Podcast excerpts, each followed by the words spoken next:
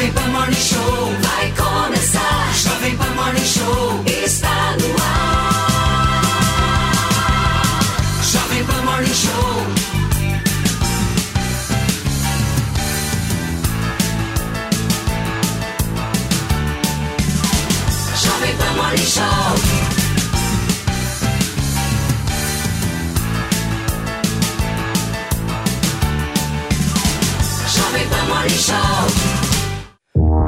Fala, minha excelência, bom dia, uma ótima sexta-feira pra você, minha senhora, meu senhor que tá me assistindo ao vivo aqui na programação da Jovem Pan. E olha, demorou, mas chegou, hein? Sexta-feira, dia 22 de dezembro de 2023. Tem gente já se preparando pro feriadão de Natal e a gente daqui a pouquinho vai mostrar como é que tá a movimentação, tanto nas estradas quanto nos aeroportos. Tem também uma espiadinha lá no Mercadão aqui de São Paulo pra gente ver como é que estão os preços. Eu quero saber quanto é que a ceia tá custando, hein? A mesa natalina vai ficar mais cara, a gente vai saber daqui a pouquinho, mas o final de ano não é só de festa não, viu, gente? A gente vai voltar a falar de segurança pública. O bicho tá pegando porque tem um presente de Natal que foi dado pra você que tá me ouvindo e me assistindo. 33 mil presos estão sendo liberados hoje. Afinal de contas, o Brasil precisa dar sim direitos a quem de alguma forma roubou, cometeu crimes nesse país. E a gente está trazendo aqui o delegado Palumbo para poder nos atualizar sobre esta verdadeira vergonha que todo santo ano a gente é obrigado a noticiar. 33 mil estão saindo. Quantos que não vão voltar, hein, Palumbo? Muitos. E muitos vão roubar, vão matar, muitos saem com dívida de facções. Então, para se saldar uma dívida, para acabar com a dívida, eles têm que matar policiais. Eu falo há muitos anos isso, desde quando eu estava na polícia. A regra tem que ser simples. Quer passar o Natal, Réveillon, Dia das Mães, Dia dos Pais em casa? Não cometa crimes. Chega de passar a mão na cabeça de vagabundo, ninguém aguenta mais. Hoje eu coloquei até no meu TikTok, fiz um apelo ao senador Rodrigo Pacheco. O projeto para acabar a saidinha tá lá parado. Eu tô começando a achar que ele não quer constranger o presidente da República. Não é possível um negócio desse. Chega disso, gente. Todo dia a gente tá vendo crime, mortes, agora na Pompeia. Ontem na Pompeia, bairro O que, que, eu que moro. aconteceu na Pompeia ontem? Um adolescente de 15 anos saindo do apartamento da namorada, salvo engano, é, tomou um tiro, tá entre a vida e a morte.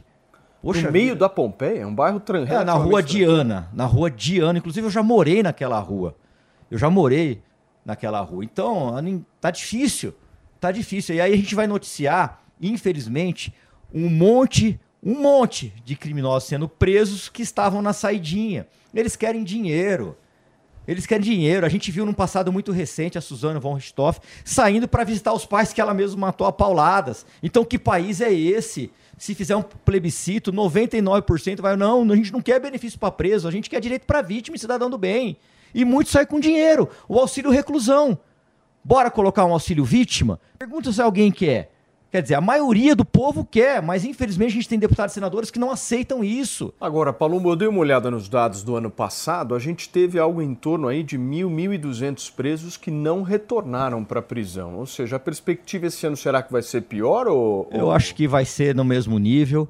Desses mil, eles não vão estar na rua para procurar Ou seja, emprego. é o Estado aceitando Ele- o seguinte, ele- olha, é- pode sair, fique um à pouco- Tem um vontade. pouco de hipocrisia nesse discurso aí Por do quê, hein, Palumbo, né? Pepe? Por Eu quê? entendo que você que tá querendo mais votos nas, Mas vota, pai, eu não tô nem em campanha. Mas eu não tô nem. Eu, eu ver falo isso desde. Não Eu falo isso desde quando eu Só tava na polícia. de quem, né? Eu falo É, isso desde quando eu tava na polícia. Você quer que eu defenda o quê? Vagabundo? Vamos, vamos discutir a questão. Não, vamos de discutir forma a questão. séria. De forma... e qual que é forma séria? A forma séria é o seguinte: o nosso sistema prisional Ah, tem pelo como amor de regra. Deus. Ou não, vamos lá, vamos lá, Paulo. O nosso sistema eleitoral tem como regra a ressocialização dos presos. Né? Ou seja, ele tem que entrar na prisão. Levam pra sua e casa. tem que sair. Eu te apresento sair, algum lá. Eu vou na porta delegacia, eu vou na porta da cadeia levo. O Felipe Monteiro vai adotar um. Isso é outra questão, Paulo. Não, Você ficaria com ele na sua casa? Eu não ficaria com o Nelsinho na minha casa e eu amo o Então, por que Nelsinho. deixar na rua? Não tem nada a ver com isso. Leva o PP na viatura, ô Palumbo. A Ele questão é outra. Adota A um questão- preso. A questão é Adota outra. um preso. Mas por que adota o preso? Mas você tá, você tá Nada defendendo a eles. coisa com- Eu estou defendendo o seguinte: nosso sistema ele tem por lógica a ressocialização do preso. Mas você acha certo A sair pedófilo, a sair estuprador? Claro que não. Claro então, que não. então você concordou Mas a comigo. regra, não. Esses crimes, por exemplo, não estão não previstos na saidinha. Ah, pelo amor de Não estão Deus, previstos, ó. Palumbo. Pelo amor de Você, Deus. A, a- a ideia, a, ideia, a ideia da saidinha, o estudo da saidinha, qual que é a ideia por trás? São aqueles presos que estão já no regime semi-aberto. E daí? né? Semi-aberto. E por causa disso ele é bonzinho? Estão próximo da é ressocialização bonzinho? do sistema. Ou seja, o- a, a nossa legislação permite que essas pessoas E vão, vão, saem perto do Natal. Nossa porque- legislação permite que essas pessoas Não. voltem a cometer o mesmo crime que elas Exatamente. cometeram, Felipe Então, Monteiro. então nosso sistema A tá ruim. verdade é essa. Então tem Ah, vamos mudar o sistema prisional então, no peraí, Brasil. Então, peraí. Então, porque o sistema tá ruim, a gente vai beneficiar vagabundo? Mas o Estado que faliu, então. O Estado que tá errado. O Estado... Mas não interessa. O Estado, o Estado não faz. Não O Estado que não- o Estado- o. Estado não torna Você tem que proteger vítima. Isso não é pavor, não. Eu não tô em campanha. Todo mundo é assim?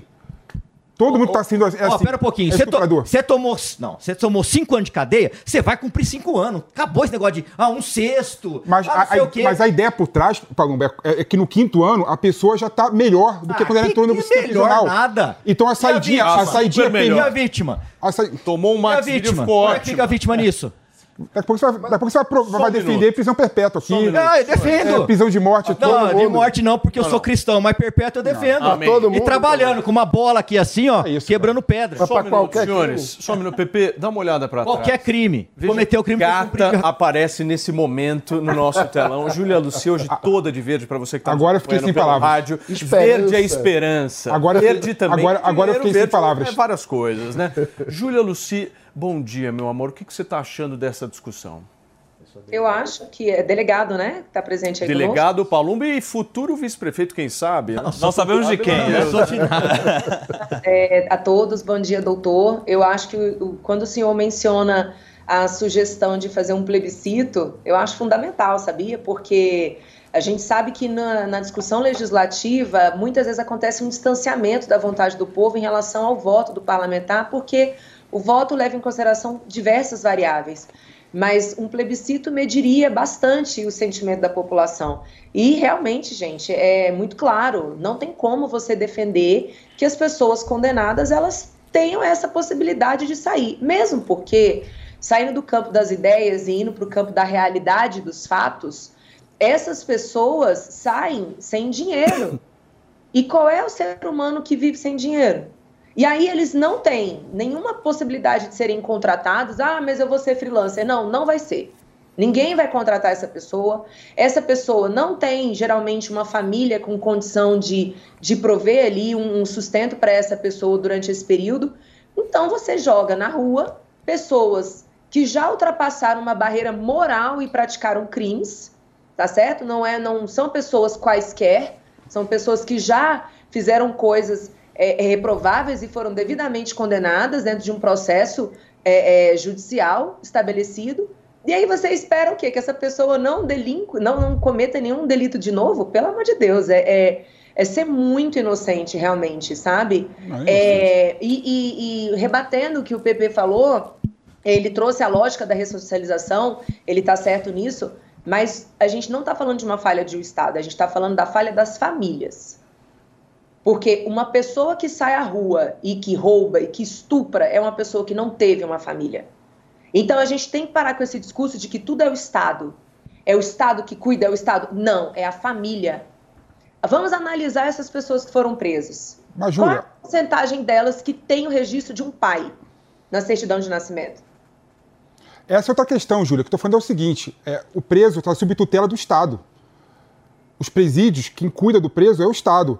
Então, se o Estado não consegue fazer essas pessoas saírem melhor do que, entra- do que, do, do que entraram, Então não o problema é do Estado. isso é índole. O O problema é Estado, do como é que o Estado. Estado vai fazer isso? É O problema do índole. Estado. Ué, mas a lógica do nosso sistema, é pri- índole. a lógica do nosso sistema prisional é a ressocialização Ô, dos presos. Pepe, a formação do caráter na É isso. infância, meu amigo. A formação do Não, caráter. isso é outra coisa, isso é outro papo, amigo. Mas, mas é que outro caráter papo, não muda, não tem jeito. Você gente pode precisa- colocar Você o cara numa todas as pessoas que faculdade, cometem mas- crimes têm mau Calma, índole? não, não quero dizer que todas. Eu Então- não tô então tá generalizando. errado, Você tem que cumprir Não a pena do generalizando. começo ao fim. Mas eu não estou generalizando, mas a gente sabe que a formação do caráter é na criação e dificilmente alguém muda o seu caráter por- porque o Estado vai ensinar ele a ser Condição gente social boa, não é entendeu? motivo para você ir É pro claro. crime. Tem gente- Agora, tem- condição familiar é.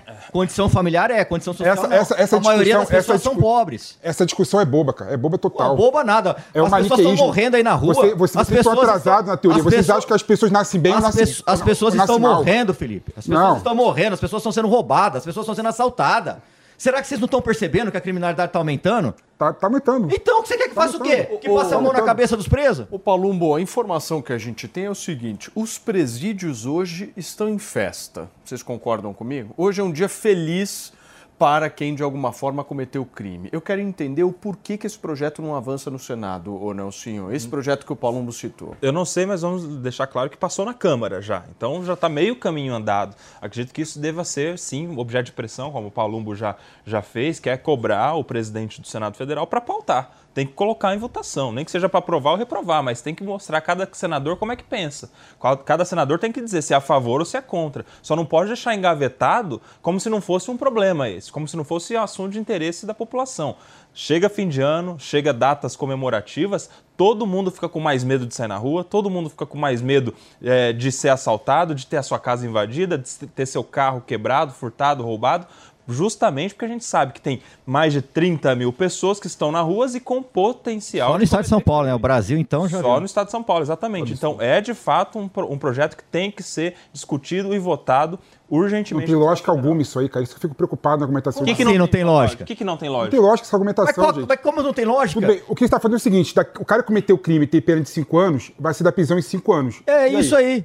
É isso aí. pra roubar também, pela lógica. Mas pelo menos cumpriu a pena. Vai ser pra roubar também, Mas pela lógica. menos Não vai sair quatro, cinco vezes por ano. Se a Tem pena é sentido. de cinco anos, por que que de alguma forma é essa, essa Ué, redução do porque- regime? É o que eu tô falando pra Para você. essa questão da O que você acha da ressocialização? uma... Mas tá Deixa eu te fazer uma pergunta aqui. Deixa eu te fazer uma Então, pergunta. Então, se o Estado. O, o- problema, o problema, Paulinho, a questão por trás que a gente não discute, a gente fica discutindo perfumaria. Entendeu? Perfumaria? É perfumaria. O que tá- o tá- Perfumaria? Vamos perguntar para Ana Carolina pessoas- Oliveira, mãe da Isabela Nardoni, o que, que ela acha? O que, que ela acha dela ver lá a Ana Carolina Jatobá passeando pelo shopping de máscara? Vamos perguntar para ela o que, que ela acha de ver o Alexandre Nardoni solto, enquanto ela, que se tornou minha amiga, chora todos os dias a ausência da Isabela. Vamos perguntar para ela o que, que ela Ainda acha bem- isso? ainda- é, Vamos perguntar o que ela acha. Esse- esses dois Mas política teriam que apodrecer na política- cadeia. política Tinha que pública- apodrecer na é, cadeia. achar horrível, o, o Palumbo.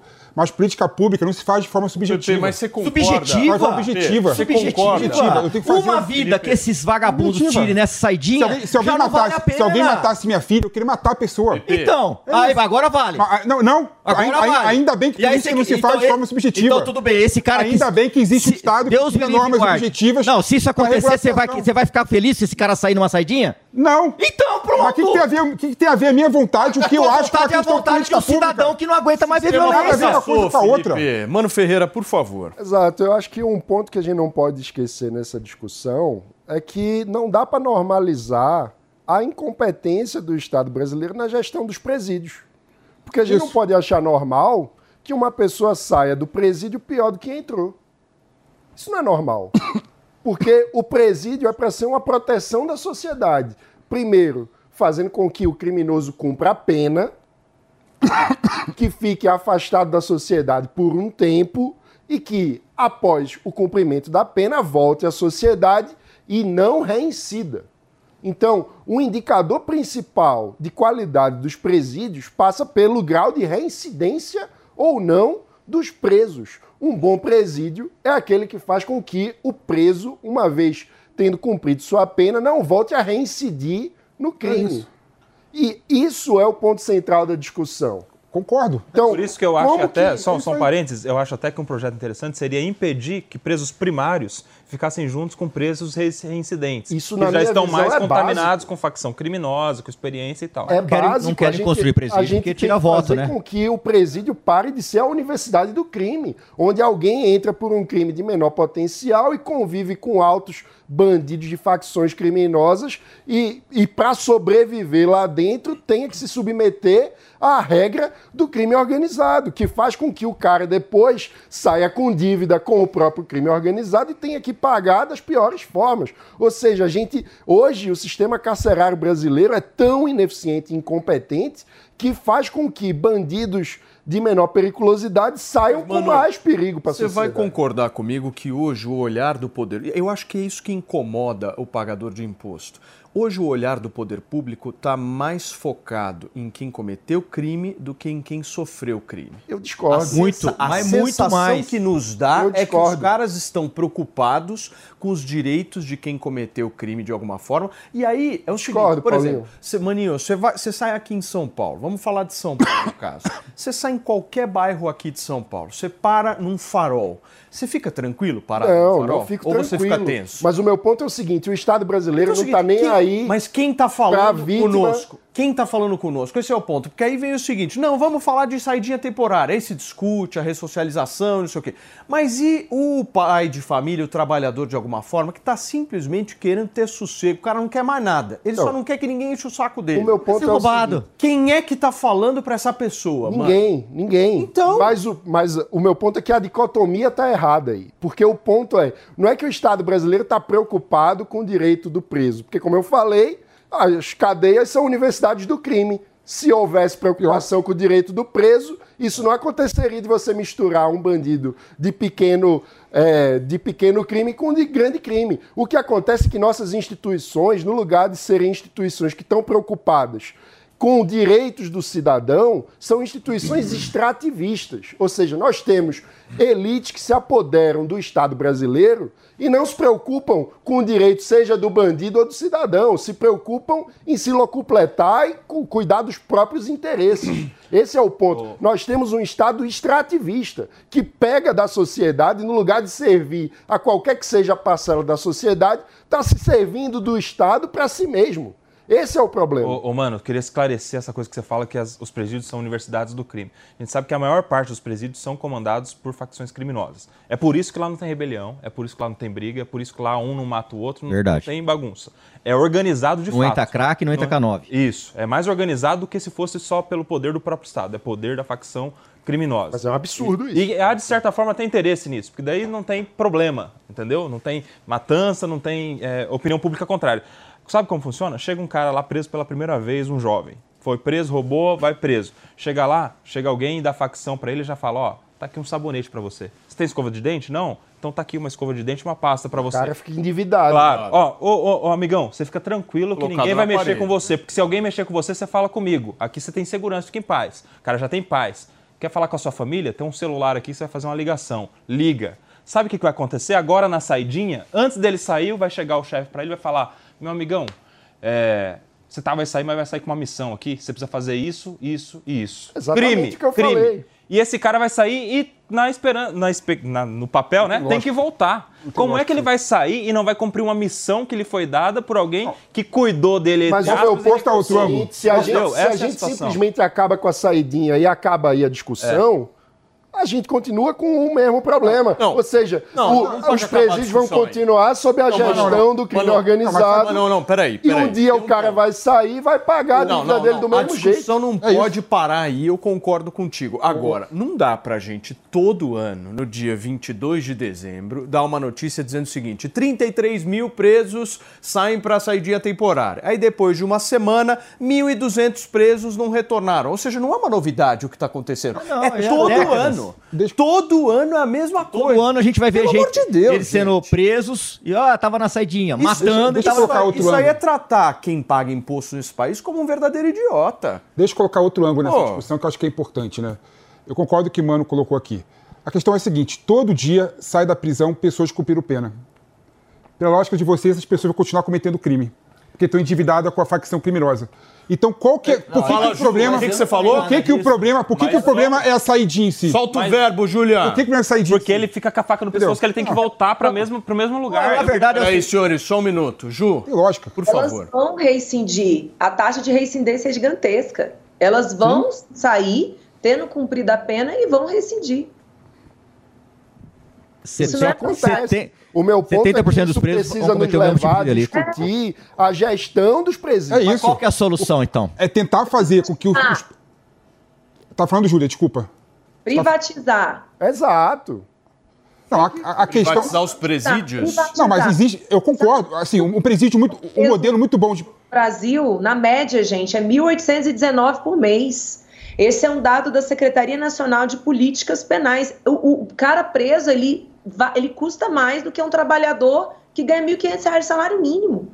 É uma inversão absoluta de valores. Isso a é sociedade ela está sim investindo mais naquele que deu problema e, e em relação àquele que está lá buscando sobreviver com 1.500 reais. Então é óbvio que precisa alterar de, de uma forma radical, porque não adianta a gente esperar resultados diferentes permanecendo igual. Então essa saidinha é absurda, é obscena, a forma como o sistema prisional se organiza no Brasil é absurda, é obscena, e está na hora sim de trazer, por exemplo, o processo de privatização. em que você abre a possibilidade da iniciativa privada fazer a gestão, pode ser que ela construa, organize ali as celas, coloque essas pessoas para trabalharem também, porque elas precisam trabalhar. Você imagina um ser humano preso todos, todos os dias sem trabalhar, gente?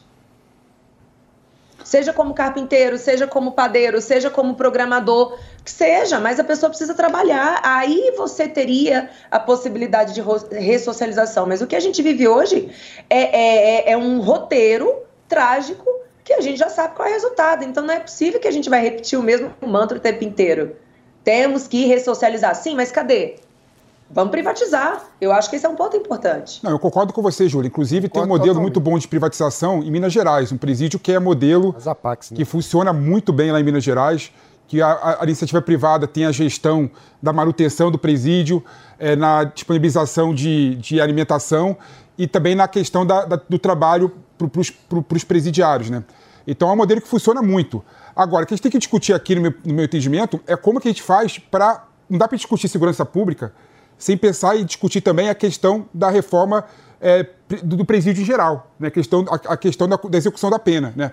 Porque a gente está fazendo. Isso, a população que paga as a pessoas, Sim, posso, as pessoas posso, entram no presídio e saem piores. Posso só te falar não pode. uma coisa? Eu acho que tem um negócio não pode sair. antes de qualquer coisa que deveria ter por parte do Estado, que é vergonha na cara.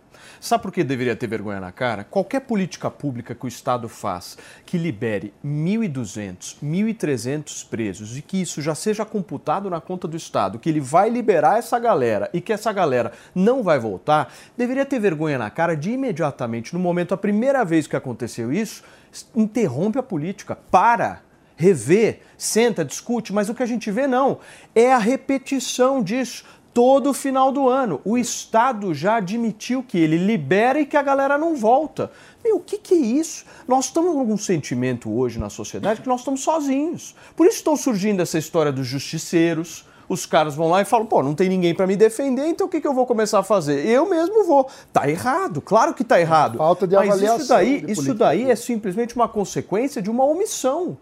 Como é que pode uma política pública, Pepe? Esse é o ponto. É isso que eu acho que você não está entendendo. As pessoas estão olhando o Estado liberar a galera, o Estado sabe que essa galera, parte dela não vai voltar e ela mantém a política. É, mas é isso é lei, Paulinho. Isso é, um problema, mas isso é um problema é do Estado brasileiro. Segue em frente. Disseminado então, em todas então, as áreas. A gente mantém políticas ineficientes, sem avaliação. Esse é o ponto. Não anda. Turma, olha só, nós vamos girar vários lugares aqui no Morning Show. Eu quero ir direto para o centro de São Paulo, porque o Mercadão, sabe o Mercado Municipal de São Paulo, maravilhoso, incrível, vai receber inclusive o dobro, o dobro de clientes nesta semana, justamente por conta da ceia do próximo dia 24. Eu vou para lá com a Camila Yunes, mas buscando entender como é que está a segurança também aí, Camilinha. Seja bem-vinda. Oi, Paulo, muito bom dia para você, para toda a bancada do Morning Show e para quem nos acompanha aqui na Jovem Pan. Olha, Paulo, inclusive tem um posto policial próximo aqui ao Mercadão. A gente chegou por aqui um pouco antes das 9 horas da manhã e aqui no Mercadão a gente vê que tem a segurança em volta do próprio mercado e tem policiamento também, porque tem esse posto policial perto. Antes de chegar aqui, a gente estava na 25 de março, que é um outro ponto aqui da capital paulista que fica bem movimentado nessa época do ano, e lá a gente viu um reforço bem significativo de polícias, porque, claro, essa época do ano fica muito mais movimentado, então precisa de um reforço. Um reforço que a gente já vê as autoridades falando nesses últimos tempos aí, sobretudo na região central aqui da capital paulista, porque a gente sabe também que a situação por aqui piorou um pouco nesse quesito quando a gente fala de segurança pública, né, Paulo? Mas, para além dessa questão, a gente veio no Mercadão conferir como andam esses preparativos aí para a sexta de fim de ano, né? O que, que o pessoal está procurando para a ceia de Natal. Inclusive, a gente vai mostrar aqui para vocês para passar um pouquinho de vontade, né? Porque olha aqui, toda aquela coisa maravilhosa, típica de Natal. Tem castanha, tem tâmara, queijo. O pessoal procura muito essas castanhas, né? Todo mundo que a gente fala, praticamente todo mundo que a gente fala, que vem buscar essas coisas de Natal, eles procuram bastante tudo isso. Castanha para fazer aqueles petiscos, né, de fim de ano. Uva passa, essa é polêmica, né, Paulo? Uva passa. Tem gente que ama, tem gente que detesta, então isso aí gera divergência, discussão. Para além da política, gera divergência no fim de ano. Mas tem bastante coisa por aqui e agora a gente vai falar com o Júlio, que é gerente aqui dessa banca. Júlio, me conta, o que, que o pessoal tem buscado mais? Ó, oh, nessa época bacalhau, castanhas e queijo. Agora é o sucesso.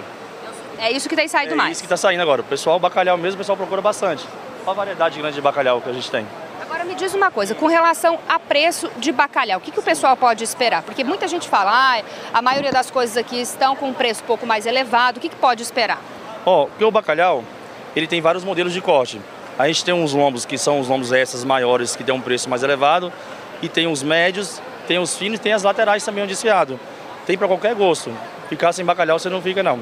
Agora me diz uma coisa, quanto que o pessoal está disposto a gastar em média? Claro que depende, né, do tamanho da ceia, da quantidade de pessoas, mas quanto que o pessoal está disposto a pagar? Ó, para uma ceia, para uma família, uma família pequena, você consegue gastar aí uns 300 reais e comer um bom bacalhau, uma boa castanha e fazer uma boa apresentação na sua mesa. É isso que o pessoal está conseguindo desembolsar. Isso, está conseguindo. E isso fica tranquilo, fica tranquilo. Bacalhau está um preço legal, 13 reais vai ficar tranquilo. Em termos de movimentação, o que, que você acha? Tá mais ou menos parecido com o ano passado? Tá, tá parecido. Agora, agora deu uma parada, mas tá, tá parecido, tá tranquilo. O pessoal tá vindo comprar bastante bacalhau. O pessoal não abre mão do bacalhau na mesa, não. Esse é um dos, dos carros-chefes aqui. Essa época é um dos carros-chefe. Só perde para Páscoa ou não? Perde para Páscoa. A Páscoa também vende, vende bastante também. o pessoal vem procurar castanha, azeitonas, queijos, vende muito também. Essa época, um parmesão, um gorgonzola, um brie, vende bem. Muito obrigada, viu, Júlio? Boas festas para você. É isso, Paulo. A expectativa é de que 20 mil pessoas passem aqui pelo Mercadão nessa semana de Natal. Normalmente a movimentação fica em torno de 10 mil e a expectativa é de dobrar. A gente conversou com algumas pessoas agora há pouco. Muita gente diverge com relação ao preço, à movimentação. Várias pessoas me falaram que realmente o preço está mais elevado do que costuma encontrar, mas muitas pessoas falam também que aqui se encontra produtos com mais qualidades, produtos importados, é, frutas secas e carnes que normalmente não se encontra nos mercados comuns, né? Então Sim. acaba divergindo ali nessa questão, mas o pessoal Opa. procura bastante coisa aqui no Mercadão e está ficando bem movimentado. Deixa eu te fazer uma pergunta. A nossa Fernandinha Antunes me contou que você também esteve lá na 25 de março, né? Você viu muito policiamento lá? Sim, tinha sim, viu, Paulo? Inclusive, a gente chegou lá na 25 de março um pouco antes das 8 horas da manhã. E às 8 horas que a maioria das lojas começam a abrir. E a gente viu sim um reforço policial. Tem ali, é, não vou lembrar exatamente o nome da rua, mas que faz esquina com a rua 25 de março. E ali tem um posto policial.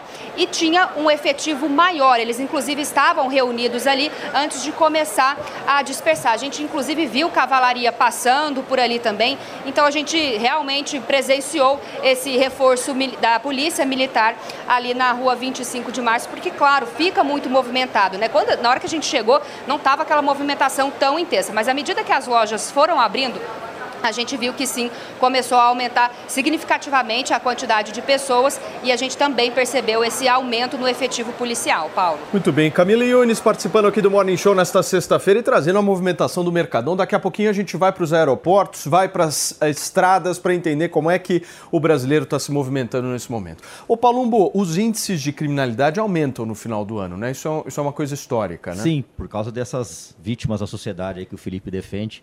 Sai para quê? Para roubar, para matar, para estuprar. Defendo não, Paulinho. Não, então eu só vou te fazer uma pergunta. Defendo Você não, acha normal uma mulher que mata os pais a paulada sair no dia dos pais para visitar os pais que ela matou?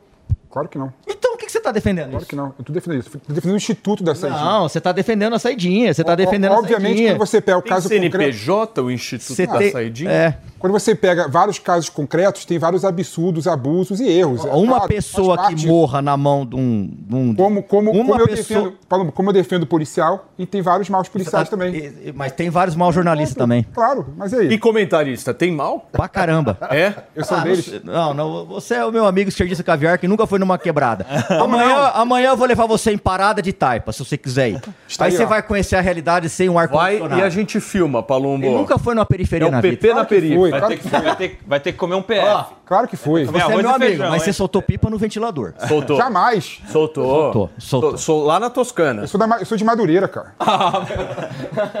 Ô Ju, quais outros pontos, hein? Porque eu gostei da história da privatização que você falou lá de Minas Gerais. Explica um pouco mais pra gente desse modelo. Esse é um modelo né, que já foi implementado em Minas e é possível aferir os resultados, eles são bem sucedidos. É, também a privatização é feita em outros países, resultados extremamente positivos. Porque vamos parar para pensar, a gente está falando de um lugar que tem muita gente ociosa, ou seja, muita mão de obra. É possível você agregar valor né, nesse, né, nesse espaço instalando, por exemplo, uma pequena fábrica, uma pequena indústria, né, algumas escolas de formação. Então, seria possível unir o útil ao agradável, né? Esse processo de o preso poder trabalhar, afinal de contas, o trabalho faz parte da dignidade do ser humano, né? A gente querer desassociar isso, seja de quem for, do preso, enfim, é, é um grande erro.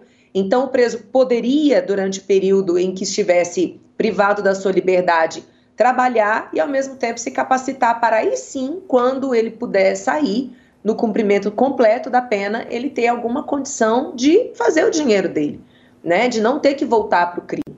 Mas o que eu gosto é, de falar, Thiago, é muito sobre o papel da família.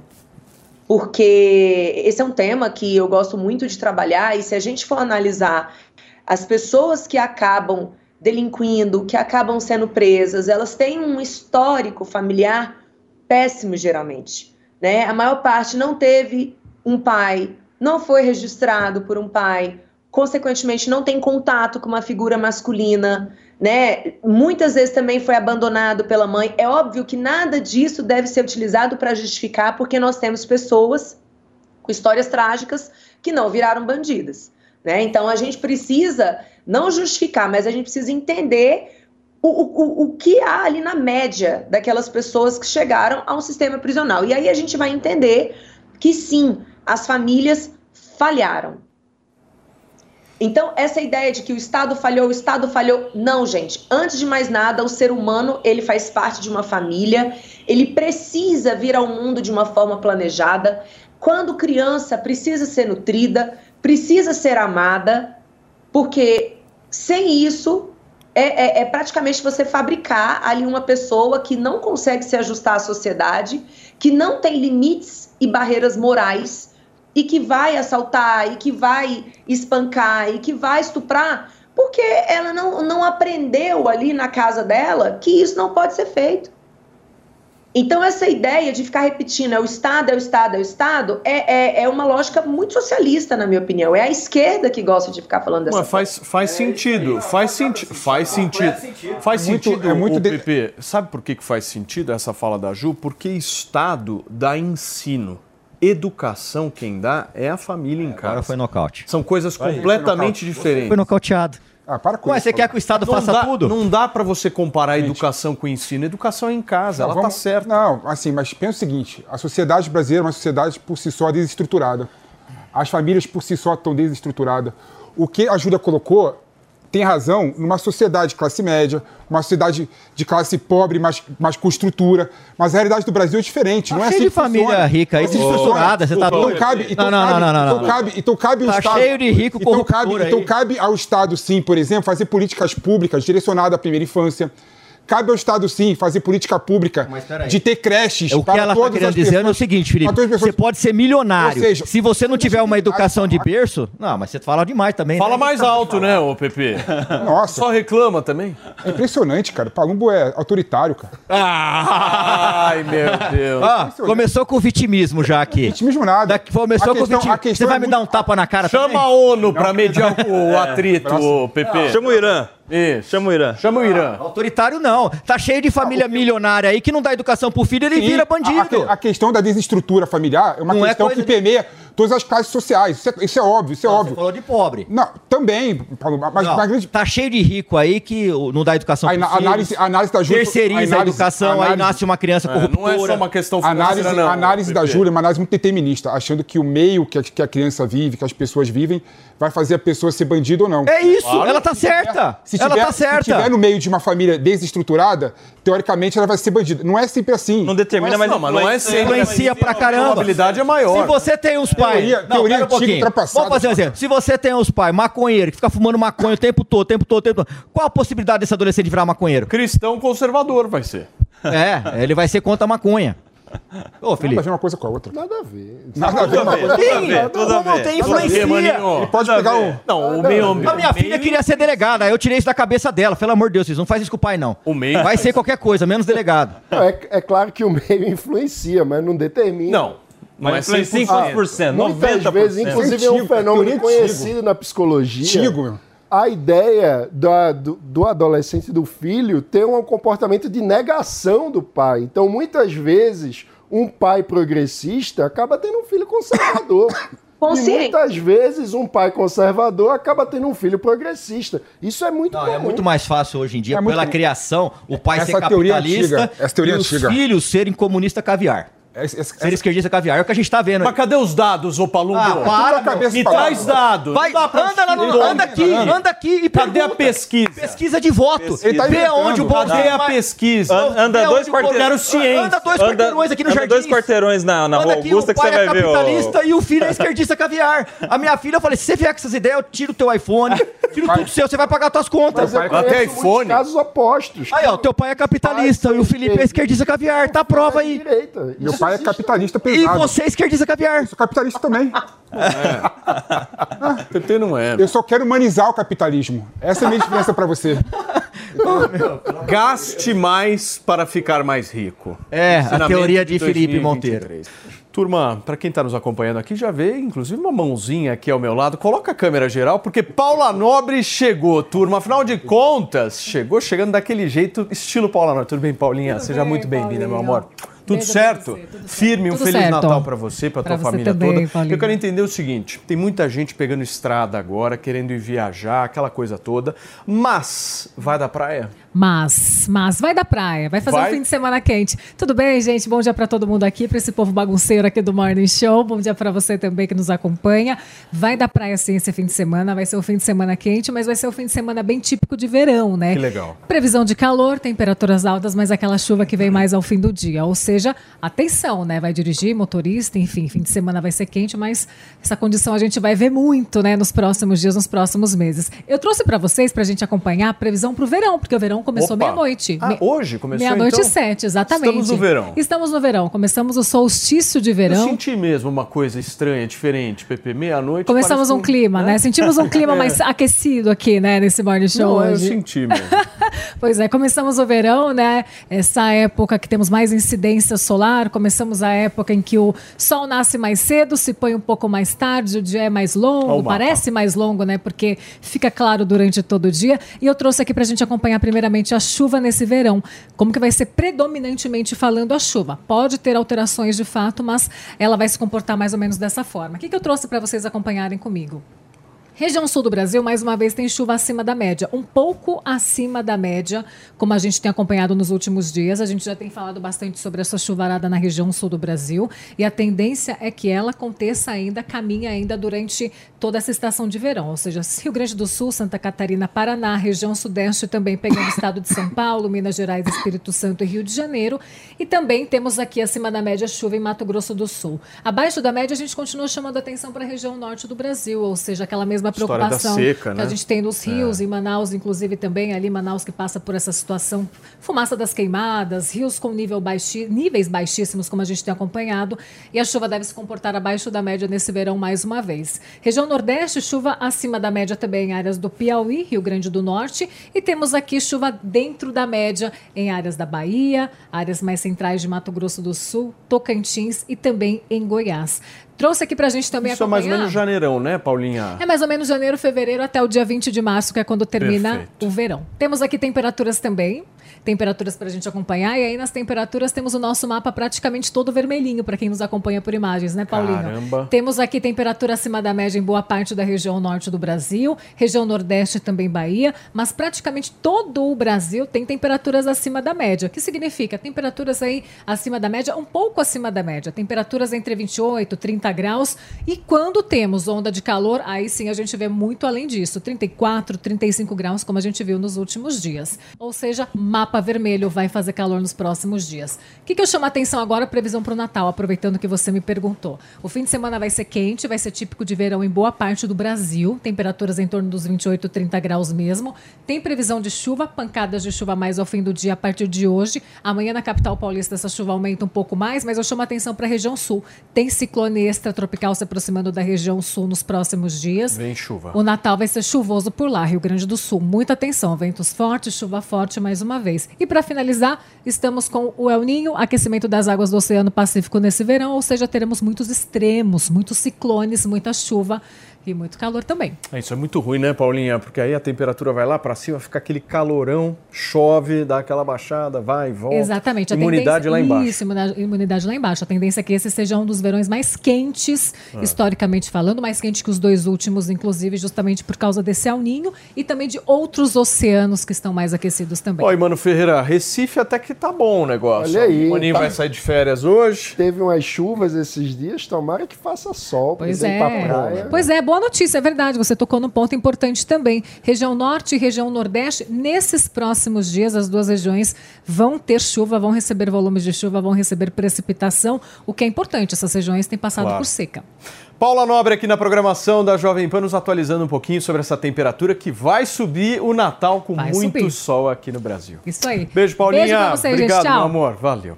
Gente, vamos voltar para nossa discussão aqui, Paulo Umbo. Tive que interrompê-lo. É, foi uma. Perdão, hein, Paulo técnica. Não me bota na viatura, hein? Palumba tava quase chegando no nocaute, aí Não, você não, ajudou não. ele. Os agressivos são vocês. Basta ver o tapa na cara que o deputado tomou. ontem.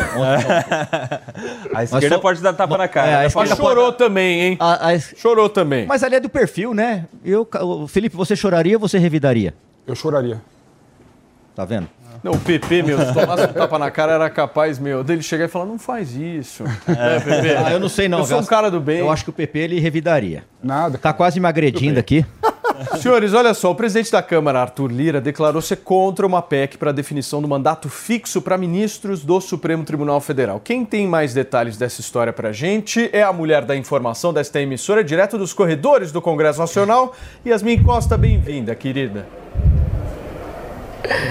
Oi, Paulo, tudo bom? Bom dia para você, para todo mundo que está com a gente. É isso, o presidente da Câmara dos Deputados, Arthur Lira, já está dando sinais de que aquela proposta de emenda à Constituição que trata do mandato fixo para ministros do Supremo Tribunal Federal, que está em tramitação aqui no Congresso, não deve ter vida fácil lá na Câmara dos Deputados. E isso é porque a proposta ainda vai ser, começar a ser analisada no Senado no ano que vem, porque o, pre- o presidente do Senado, Rodrigo Pacheco, já sinalizou que é favorável a essa medida, que estabelece um mandato de oito anos para ministros da Suprema Corte, só que Lira já falou, olha, lá na Câmara a situação é diferente, eu como presidente da casa já estou avisando que não sou favorável. E como ele é o presidente da casa, acaba que a questão anda mais, é, desacelera quando ele não tem a intenção de colocar para frente esse, essa proposta. O que, que Lira afirmou? Ele afirmou o seguinte: quando se estabelece um tempo para o ministro do Supremo ficar dentro da corte, isso pode atrapalhar na, no julgamento dele. Ele pode, pode ter uma interferência nos julgamentos que esse ministro vai fazer dentro da Corte Suprema do país e por isso ele falou que não é favorável e, inclusive, disse que já comunicou essa posição ao presidente do Senado, Rodrigo Pacheco. Só que na contramão, meio que na contramão, ou fazendo vezes ali com outra PEC, o, o presidente da Câmara já, já se mostrou favorável àquela outra medida provisória, outra proposta de emenda à Constituição, melhor dizendo, que já passou, inclusive, aqui pela Câmara, pelo Senado Federal, aquela que trata de estabelecer um, um limite para decisões monocráticas do Supremo. Essa Arthur Lira é favorável, só que no caso de mandato, não, ele já não é favorável. Mas isso tudo, Paulo, no final das contas, só vai ficar para o ano que vem, porque hoje a gente tem a última sessão do Congresso Nacional para aprovar a, a LOA, a Lei Orçamentária Anual. Fecha, fe- passa a conta, fecha a régua, passa a conta, termina o ano e para o ano que vem já começa com, esse, com essa divergência aí entre Câmara e Senado com relação ao mandato de ministros do Supremo. Muito bem, Yasmin, obrigado, minha amiga, pelas suas informações. A Yasmin, direto dos corredores do Congresso Nacional. Tem outras divergências também rolando, né, Mano Ferreira, em relação, inclusive, à pauta da reeleição no Brasil. Como é que você está vendo Arthur Lira e Rodrigo Pacheco em 2024? Pois é, sempre houve uma tensão entre os dois, né? A gente vive no Brasil um- uma síndrome de quem manda mais. Então fica todo mundo querendo afirmar o seu próprio poder. Agora, sobre o mérito desse caso, é, no que diz respeito a mandato para ministro do Supremo, eu vejo com preocupação, porque eu acho que um dos grandes problemas do Brasil é a segurança jurídica. E quando você estabelece um mandato fixo, se o, se o objetivo é diminuir o tempo do mandato, é, isso significa você ter uma composição diversa da corte com ainda mais frequência.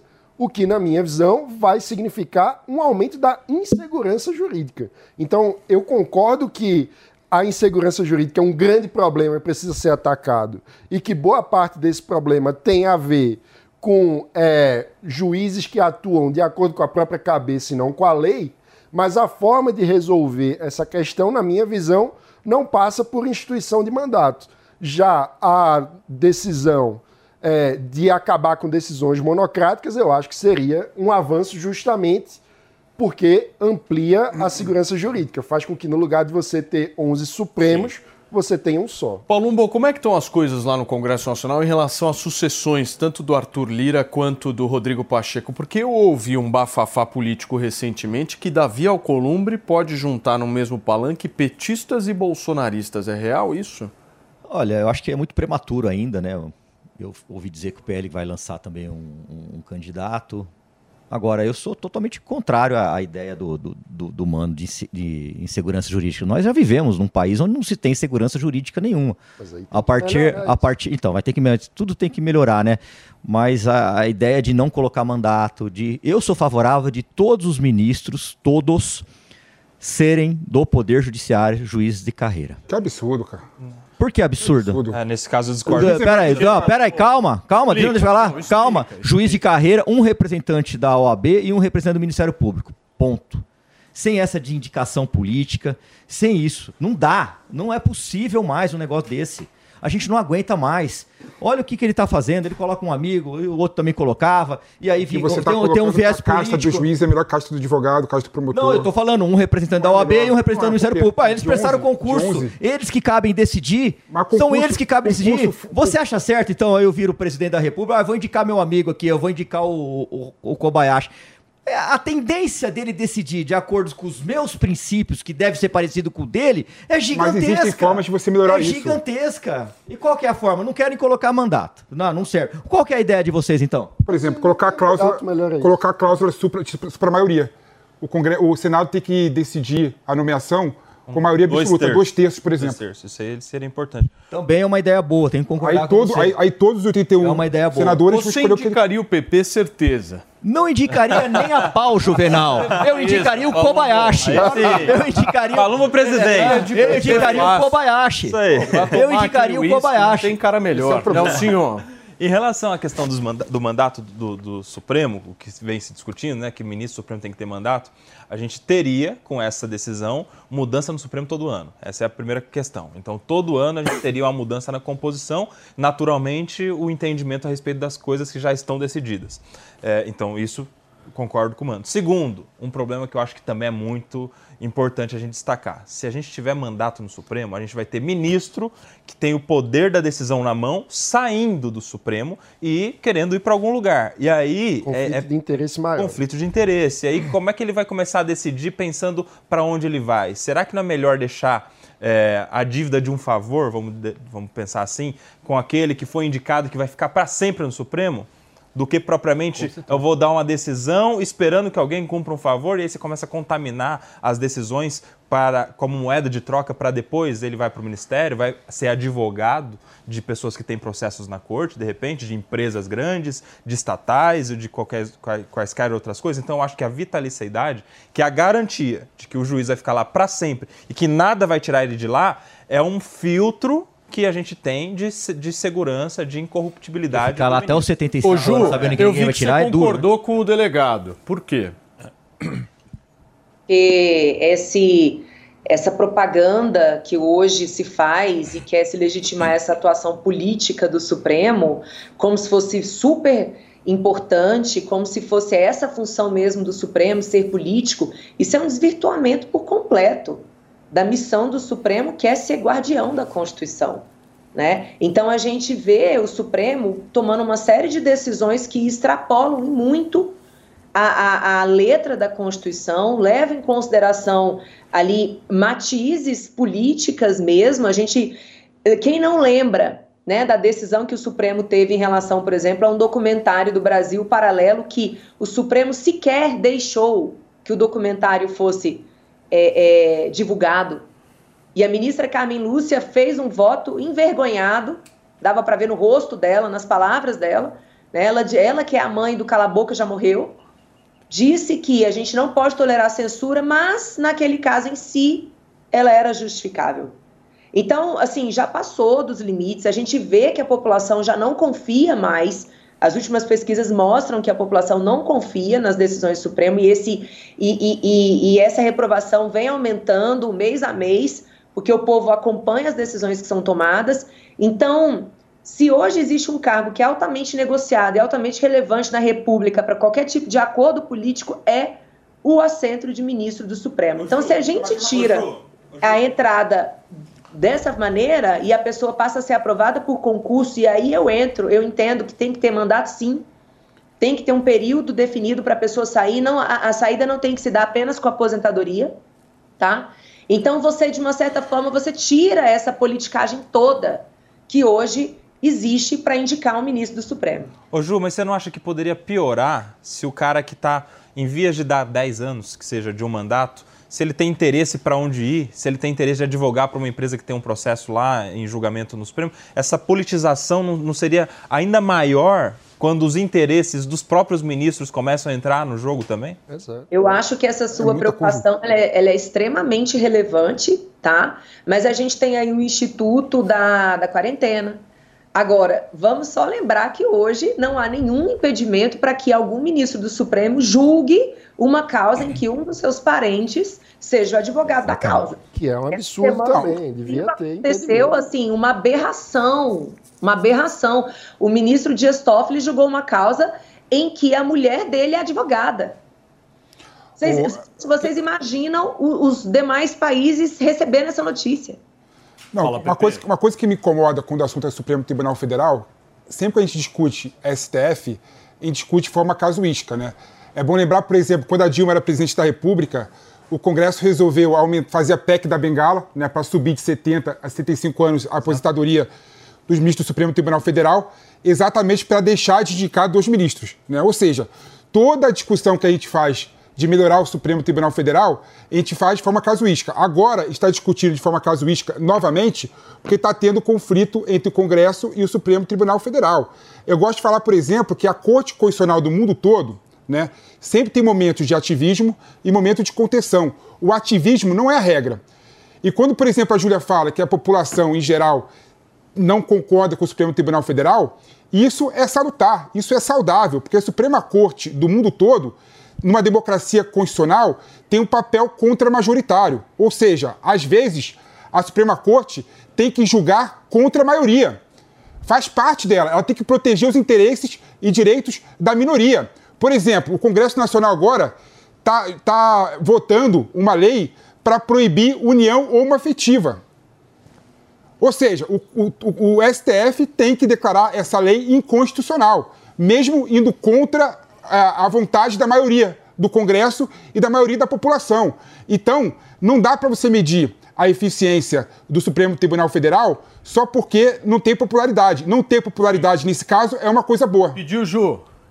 Não, não é que a população, não é que o Supremo tem que se fiar à opinião da população. O que eu disse é que a população não confia. É muito diferente. Imagina a crise tá ligado de uma coisa na outra para o nosso judiciário, gente. Todos nós precisaríamos, no mínimo, confiar no nosso sistema judicial, porque todo mundo vai ser parte no processo, seja como réu, seja como vítima. Agora, se eu já entro no processo desconfiando do juiz da causa, e no caso do Supremo, ele é juiz natural em algumas causas, e outras não deveria ser, como por exemplo o 8 de janeiro, um absurdo. absurdo. Aí, aí, aí Ju, é outra que questão. Pessoas, que as pessoas tenham sido condenadas pelo Supremo, pessoas que não têm prerrogativa não, de foro. Desculpa, Júlia, eu discordo de você nesse aspecto. Define no artigo 102 quais são as pessoas que são julgadas diretamente no Supremo. É a chamada prerrogativa de foro. O- o- E são autoridades públicas. Ela tá tem certíssima. Não, tá, tá defender errado. Certíssimo. Tá certo. Júlia, ô, Júlia, você. Só um minuto. Sabe, um se minuto. apaixonou no tema. e é por Juju, isso que o deixa eu só te pedir. mais. Deixa eu só te pedir um minuto de calma. Eu sei que os ânimos estão aflorados, afinal de contas o Natal está chegando e todos nós queremos encontrar aquele primo que a gente odeia, certo? Olhar na cara e falar tudo aquilo que a gente está sentindo. E olha, gente, o Tribunal de Contas da União encontrou várias irregularidades em 22% dos cadastrados no programa Bolsa Família que terão o benefício bloqueado. O nosso Tiago Berraich explica pra gente. O Ministério do Desenvolvimento vai bloquear o Bolsa Família de beneficiários com CPF regular no cadastro único. O objetivo é impedir que o recurso seja pago a quem não cumpre os requisitos estabelecidos pela pasta. Depois de seis meses de interrupção, caso a pendência não seja resolvida, há risco de cancelamento definitivo. O bloqueio pode ocorrer se o CPF estiver suspenso, apresentar divergência de titularidade da Receita Federal ou ter inconsistência de dados no CAD único. O governo vai comunicar os beneficiários que estão com irregularidades por meio do aplicativo do Bolsa Família ou da Caixa Econômica. Entretanto, os interessados já podem checar a própria situação via internet. No site da Receita Federal, por exemplo, é possível conferir as informações relativas ao CPF. Basta inserir o número do documento e a data de nascimento do titular. Em caso de divergências, os dados cadastrais podem ser atualizados na própria plataforma. A medida faz parte do esforço da pasta para aprimorar a gestão do programa assistencial e evitar possíveis fraudes. Em novembro, o Tribunal de Contas da União estimou em 34 bilhões de reais em pagamentos irregulares do Bolsa Família. Outras informações no www.gov.br barra Receita Federal. Muito bem, gente. Para você que sintonizou agora na programação da Jovem Pan, são 10 horas e 58 minutos. A gente estava vendo uma matéria preparada pelo nosso queridíssimo Tiago Uberreich, que estava trazendo um dado assustador: 22% dos usuários cadastrados e que recebem o Bolsa Família têm problemas nesse cadastro, o que, por muitas vezes, pode inclusive colocar em xeque a política pública, Nelsinho. Como é que você avalia isso? É, quase um a cada quatro, né, Paulinho? Então é muito, muito, são muitos beneficiários e é muito dinheiro que a gente está tratando aqui. É muita gente. É claro Uma que fé também, né? tem, tem uma parcela aí de fraude envolvida. E aí, se for fraude, é importante que o governo trabalhe, inclusive, para resgatar aquilo que foi pago indevidamente, porque é dinheiro público, é dinheiro do cidadão, não tem que ficar pagando para quem está fraudando o sistema, usando de má fé, é, de endereço falso, de, de dados falsos, de renda falsa, para tirar dinheiro de quem deveria receber, daquele que mais precisa. Mas aí a gente tem também que melhorar o sistema de, de, de filtragem, de triagem. Como é que um a cada quatro está irregular? algum problema tem aí no, no processo de, de, de, recolhimento desses dados, de, de confecção da, da, da, da do benefício para essas pessoas. Mano, né? você conhece o sistema, né? Conheço, é o Cadastro Único, que é uma ferramenta muito importante, foi criada no governo Fernando Henrique, foi sendo aperfeiçoada ao longo do tempo. E o que aconteceu? Na pandemia, com a criação do auxílio emergencial, a gente começou, em função da emergência da pandemia, a dar o, o, auxílio emergencial sem a checagem que tinha antes no cadastro único. E, ao mesmo tempo, o cadastro único deixou de ser atualizado no tempo da pandemia. Então, isso gerou um problema muito grande, inclusive o fenômeno de pessoas se declarando família de uma pessoa só. Porque como benefício 600 reais durante o auxílio emergencial era dado por família, o que o cara dizia? Eu sozinho sou a minha família, eu não sou casado, não moro com meus pais. E aí muita gente passou a receber o benefício de forma indevida a partir desse artifício de dizer que, ah não, eu moro num quarto, eu moro, enfim. E o governo, no contexto da pandemia, ficou sem condições de fazer a checagem. Então, é, e depois, enfim, depois que acabou a pandemia também não houve muito empenho, porque a gente estava às vésperas de uma eleição. É, e tirar benefício social às vésperas da eleição é uma medida não exatamente estratégica para candidatos à reeleição. Mas o Brasil Então, sempre acabou- está às vésperas da eleição, né, mano? Inclusive nós estamos, das eleições municipais, certo, Palumbo? Com certeza, né? Ou seja, é sempre O político eleição. ele acaba uma campanha já entra em campanha na outra, não, não para.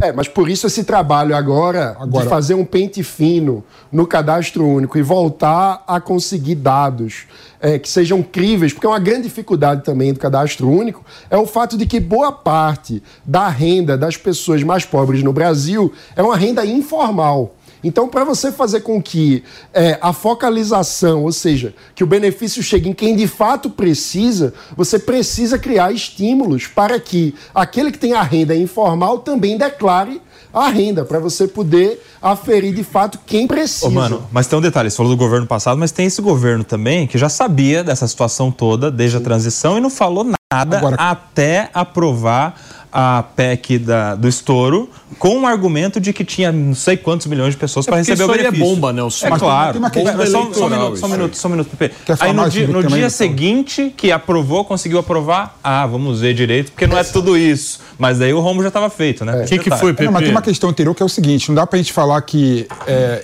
esse dinheiro que está indo para os CPFs irregulares, né?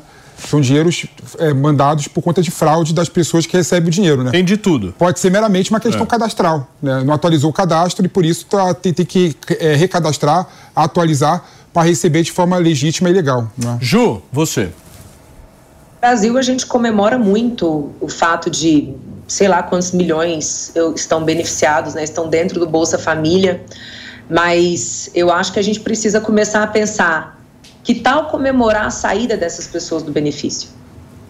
Porque quando você acostuma a população a ter esse benefício, você modifica a- o comportamento. Muitas pessoas, por exemplo, são contratadas, mas pedem para não ter os seus contratos de trabalho formalizados porque não querem perder o benefício.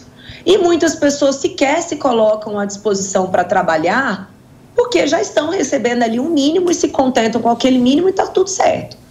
Então, o Bolsa Família é um programa importante, a raiz dele é liberal, né? Ele foi idealizado ali no governo do Fernando Henrique, o Lula apenas mudou o nome e, e unificou alguns benefícios já concedidos.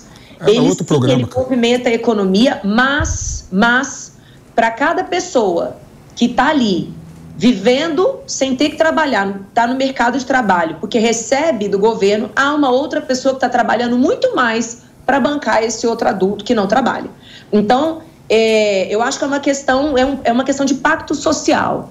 É imposto o tempo inteiro, mais imposto, mais contribuição. É, é- é- a pessoa que trabalha formalmente, ela fica privada de dinheiro, né? Então, no de 40% do que a pessoa ganha, na realidade, ela entrega para o Estado, é uma espécie de escravidão, se a gente for analisar. E tudo isso para bancar um sistema social que é bastante questionável, tá? Então, deveríamos comemorar a saída das pessoas do programa. E não porque estamos dando mais, dando mais, dando mais, dando mais. Porque hoje, para qualquer pessoa que tem uma pequena empresa e, e precisa de trabalhador, sabe que a disseminação, a massificação do Bolsa Família já é sim um entrave para conseguir pessoas para trabalhar. Muito bem. Pepe, para Ah, fechar esse assunto, é uma- é uma- um é uma- assunto mais leve. Tá, é uma visão um pouco ultrapassada da Ju. Primeiro é o seguinte, primeiro vamos lá. nada, hein? Não dá para você comparar tá certão. a- os auxílios do Fernando Henrique Cardoso com a Bolsa Família do Lula, né? São projetos completamente diferentes. Tudo bem que a origem ali bem distante pode até ter sido do FHC. Você mas o Lula, a lei mas o Lula- que cria desculpa, o Bolsa Família desculpa, diz é a o- o Bolsa- o unificação Bol- só- dos programas. só tem uma diferença, tem Não uma é uma coisa distante, é literalmente a unificação. Tá escrito na lei que criou o Bolsa Família, que é a unificação, Calma. como que é distante? Tem uma diferença, tem uma diferença crassa que, que muda completamente a lógica dos dois modelos. Primeiro, que o Bolsa Família dá, dá a bolsa integral e a pessoa gasta da forma como ela quer. Sim. Só isso já muda completamente a política do FHC com a do Lula.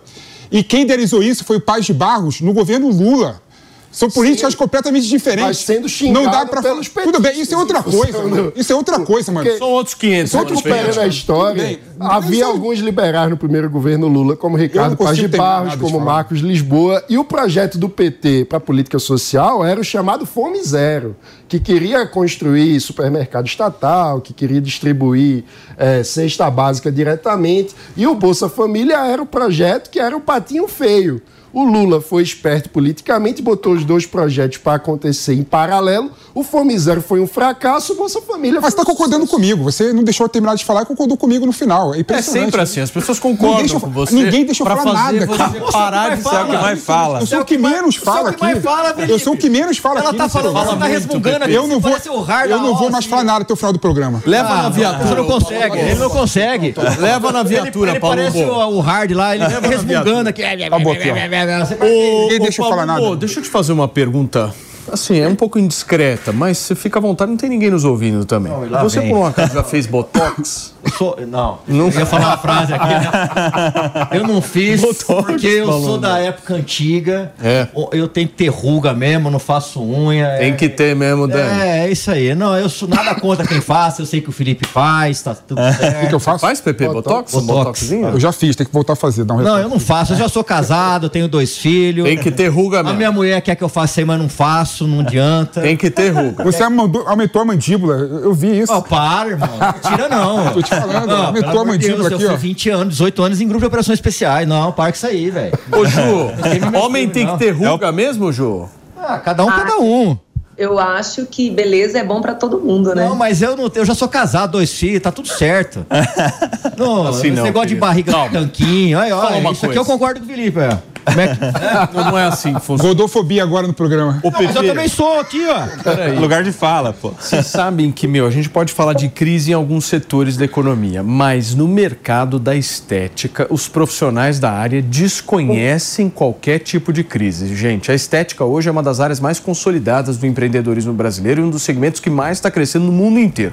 E aí surge uma característica bem interessante: aumenta o número de pessoas que estão investindo em procedimentos não invasivos, como por exemplo botox e peeling. A gente vai conversar agora com a doutora Mariana Jorge, especialista em estética e harmonização facial, que vai, junto com a gente, tentar entender esse momento do mercado. Tudo bem, doutora? Seja muito bem-vinda. Deixa eu terminar. Bom dia, Paulo. Bom dia, pessoal. Muito obrigada pelo convite. É, tava ouvindo vocês falarem aí que não fazem botox. Ó, a maioria dos meus pacientes homens aqui não conto pra ninguém, mas são tudo bonito, novo, jovem. A mandíbula do é só Nem sabia que tinha esse de aumento de mandíbula. né? Pra mim é uma novidade. Ô, doutora, fecha no Palumbo aí, meu querido cameraman. Você acha que o Palumbo tá precisando, doutora? Olha, ele tá ótimo. eu sempre falo pros pacientes, na hora que chegam não. com várias características positivas, aí depois eu falo o que, que a gente pode trabalhar pra melhorar ainda mais, que o paciente Aqui já não tem tem de jeito, bom. a natureza foi. não Mas, foi ô, doutora, não. você que mexe com isso há tantos anos, como é que você tá vendo esse 2000... Aliás, como é que você viu esse 2023? O homem realmente resolveu buscar vocês e resolveu cuidar mais da beleza, é isso? Sim. Ontem eu tive quatro pacientes homens. Só ontem. Ah, antigamente, quando eu comecei em 2018, por aí, 2017, era bem de vez em quando que apareciam pacientes do sexo masculino, né? E eles eram muito receosos, eles não entendiam tanto. Eu vejo que hoje a procura está muito maior porque os resultados são muito naturais, né? ficam cada vez mais bonitos, assim, mais naturais por, por conta de todo o estudo que a gente faz, de todos os procedimentos que a gente faz cada vez mais naturais e isso chama muita atenção dos homens. Então, o que era ali 2%, hoje em dia é 30, 40% do meu público é masculino. Caramba, ô doutora, o que, que o homem mais faz aí na clínica? Ele faz preenchimento ou botox? Olha, eu trabalho muito com full face, que é um- uma coisa muito completa, sabe? Eu acho que uma coisa puxa a outra. Então, eu meio que instruo meus pacientes a fazerem esse resultado superior, que é um resultado completo, né? Mas eles buscam normalmente melhora do, do contorno mandibular. Né? A harmonização ou preenchimento ele não é para ficar grande, é somente para melhorar esse contorno que começa a aparecer um bulldoguinho aqui com o passar do tempo, né? A gente chama de jaws, mas é isso aqui que o homem mais procura. Eu acho que traz um- uma masculinidade para o homem, sabe? Caramba. Agora, doutora, eu vou te falar uma coisa. Nós estamos com um delegado aqui, o delegado Palumbo, que entende da área da segurança pública. Tem um crime novo que precisa ser enquadrado no Código Penal, que é a demonização facial. É, eu vou te falar, viu? Esse crime, Acontece. Palumbo, esse crime está acontecendo com figuras absolutamente conhecidas Tá do brasileiro, como, por exemplo, Estênio Garcia. Vocês viram o Oswaldo? Lembra do Oswaldo Oliveira, técnico do nosso queridíssimo Corinthians? Ele o fez. Do Vasco também. título mundial. Meu Deus, o que, que aconteceu com o Oswaldo Oliveira? Assim, doutora, tem também muito médico que precisa ser fiscalizado, né? Olha, a, a gente tem que entender muito bem a, a queixa do paciente, porque às vezes o paciente ele quer fazer um. um-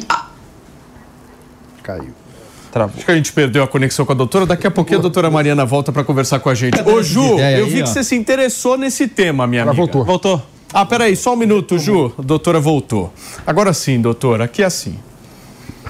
é que o tema é tão polêmico que caiu. Muito. Tensão total. É, o que acontece é que as pessoas estão exagerando. Tanto os pacientes às vezes pedem isso para o profissional e o profissional quer fazer cada vez mais e passa da naturalidade, passa de uma coisa bonita para ficar uma coisa muito artificial. É, existe o edema pós-procedimento também, né? Então eu não sei quando foi esse negócio do Estênio Garcia. Eu fiquei sabendo que ele foi um dia após o procedimento no programa e tal. E não, realmente não estava legal aquele caso, mas a gente não sabe se é edema ou se é exagero. Então a, a linha é tênue ali, a gente tem que realmente falar para o nosso paciente: olha, até aqui eu posso ir e a partir daqui não vai ficar bom. Tem pacientes que vêm me procurar para fazer um lábio muito grande, eu não faço. Tem pacientes que vêm me procurar para ficar com o rosto gordinho demais, inchado demais, que foi aquilo que aconteceu, meio plastificado, eu também não faço. Gente, nós, profissionais, temos que falar isso para o paciente. Isso aqui eu não vou fazer por você, porque o paciente ele não sabe, né? Ele chega para a gente sem saber exatamente o que, que vai ficar bom, o que, que não vai. Agora, doutora, dá uma olhada nessa imagem que eu vou mostrar para você agora, do antes e depois do Oswaldo Oliveira. Tira a tarja aí, ô Fernandinha. O que, que aconteceu aqui, ô Palumbo? Cadê a lei nessa É por história? isso que eu fico na minha, meu. É Não outra tenta pessoa. mudar a natureza, não, sei lá, né? A minha mulher vai ver isso aí agora, Olha, vai querer que eu faça botox. O que que aconteceu vocês, aqui, doutora? aqui. Qual que é o nome dele? Eu vou buscar no Oswaldo Oliveira, ex-técnico do Corinthians, meu. Ali, ali eu acho que ele engordou, cara. Não foi. Não é a mesma Engordou. pessoa ali, não é a mesma pessoa. engordou também, né? Ali ele engordou, Ó, Paulinho. vou te falar o que Caramba. aconteceu aqui. Ele era um paciente magro, um paciente que realmente precisava de um pouco de reposicionamento, mas inflaram ele. Deveriam ter feito talvez uma cirurgia plástica para tirar um pouquinho de pele e ter feito tratamentos minimamente invasivos, tratamentos que iam trazer naturalidade, não inflar aquele rosto. É, ficou esquisito. Mas, assim, graças a Deus, o ácido hialurônico é um material que vai sendo reabsorvido, né? Tem muitos pacientes que me procuram dessa forma, que já vem aqui com uma mais experiência, a gente tem que fazer aplicações para remoção. Isso existe, isso por isso que o ácido hialurônico é tão seguro. Que loucura. Que a gente consegue remover nesses casos. Doutora, deixa eu trazer a Júlia Lucia aqui para nossa conversa. Ju, você tem dúvida? É, essa questão da demonização facial, eu também estou vendo muito aqui em Brasília. E sobre a fiscalização do profissional, se for médico, o CRM já atua, né? Embora seja um pouco tênue a linha do que pode é, ser feito pelo CRM. Mas, assim, a senhora é, costuma negar muito a- a- os pedidos, assim, de intervenção que chegam... Ih, saiu do ar, né? Não, ela Que- tá te ouvindo. Não, Pode seguir. Que chegam, porque eu imagino que não deve ser fácil, né? Eu observo tem gente que acaba viciando nos procedimentos é, estéticos, mas é, qual é a porcentagem assim que a senhora nega? Eu acho que nesse momento, Ju, depois que você falou, ela saiu. Mas daqui a pouquinho ela volta, certo, Nelson? Como é? Ô, ô, Paulinho, você sabe, eu tenho, eu tenho um primo que é cirurgião plástico, ele trabalha com cirurgia plástica e também com, com esse, esse tipo de procedimento. E ele é muito procurado não só para fazer, mas como para consertar É. o trabalho. Aproveita, Nelsinho, aproveita, aproveita. O que- Não, calma, Pepe. Não precisa, eu, tenho- eu sou do time do Palumba. É a hora da Aproveita, pergunta, O recall na política É, americana. Eu sou do time do eu já Claro. tô casado, tô, tô bem assim.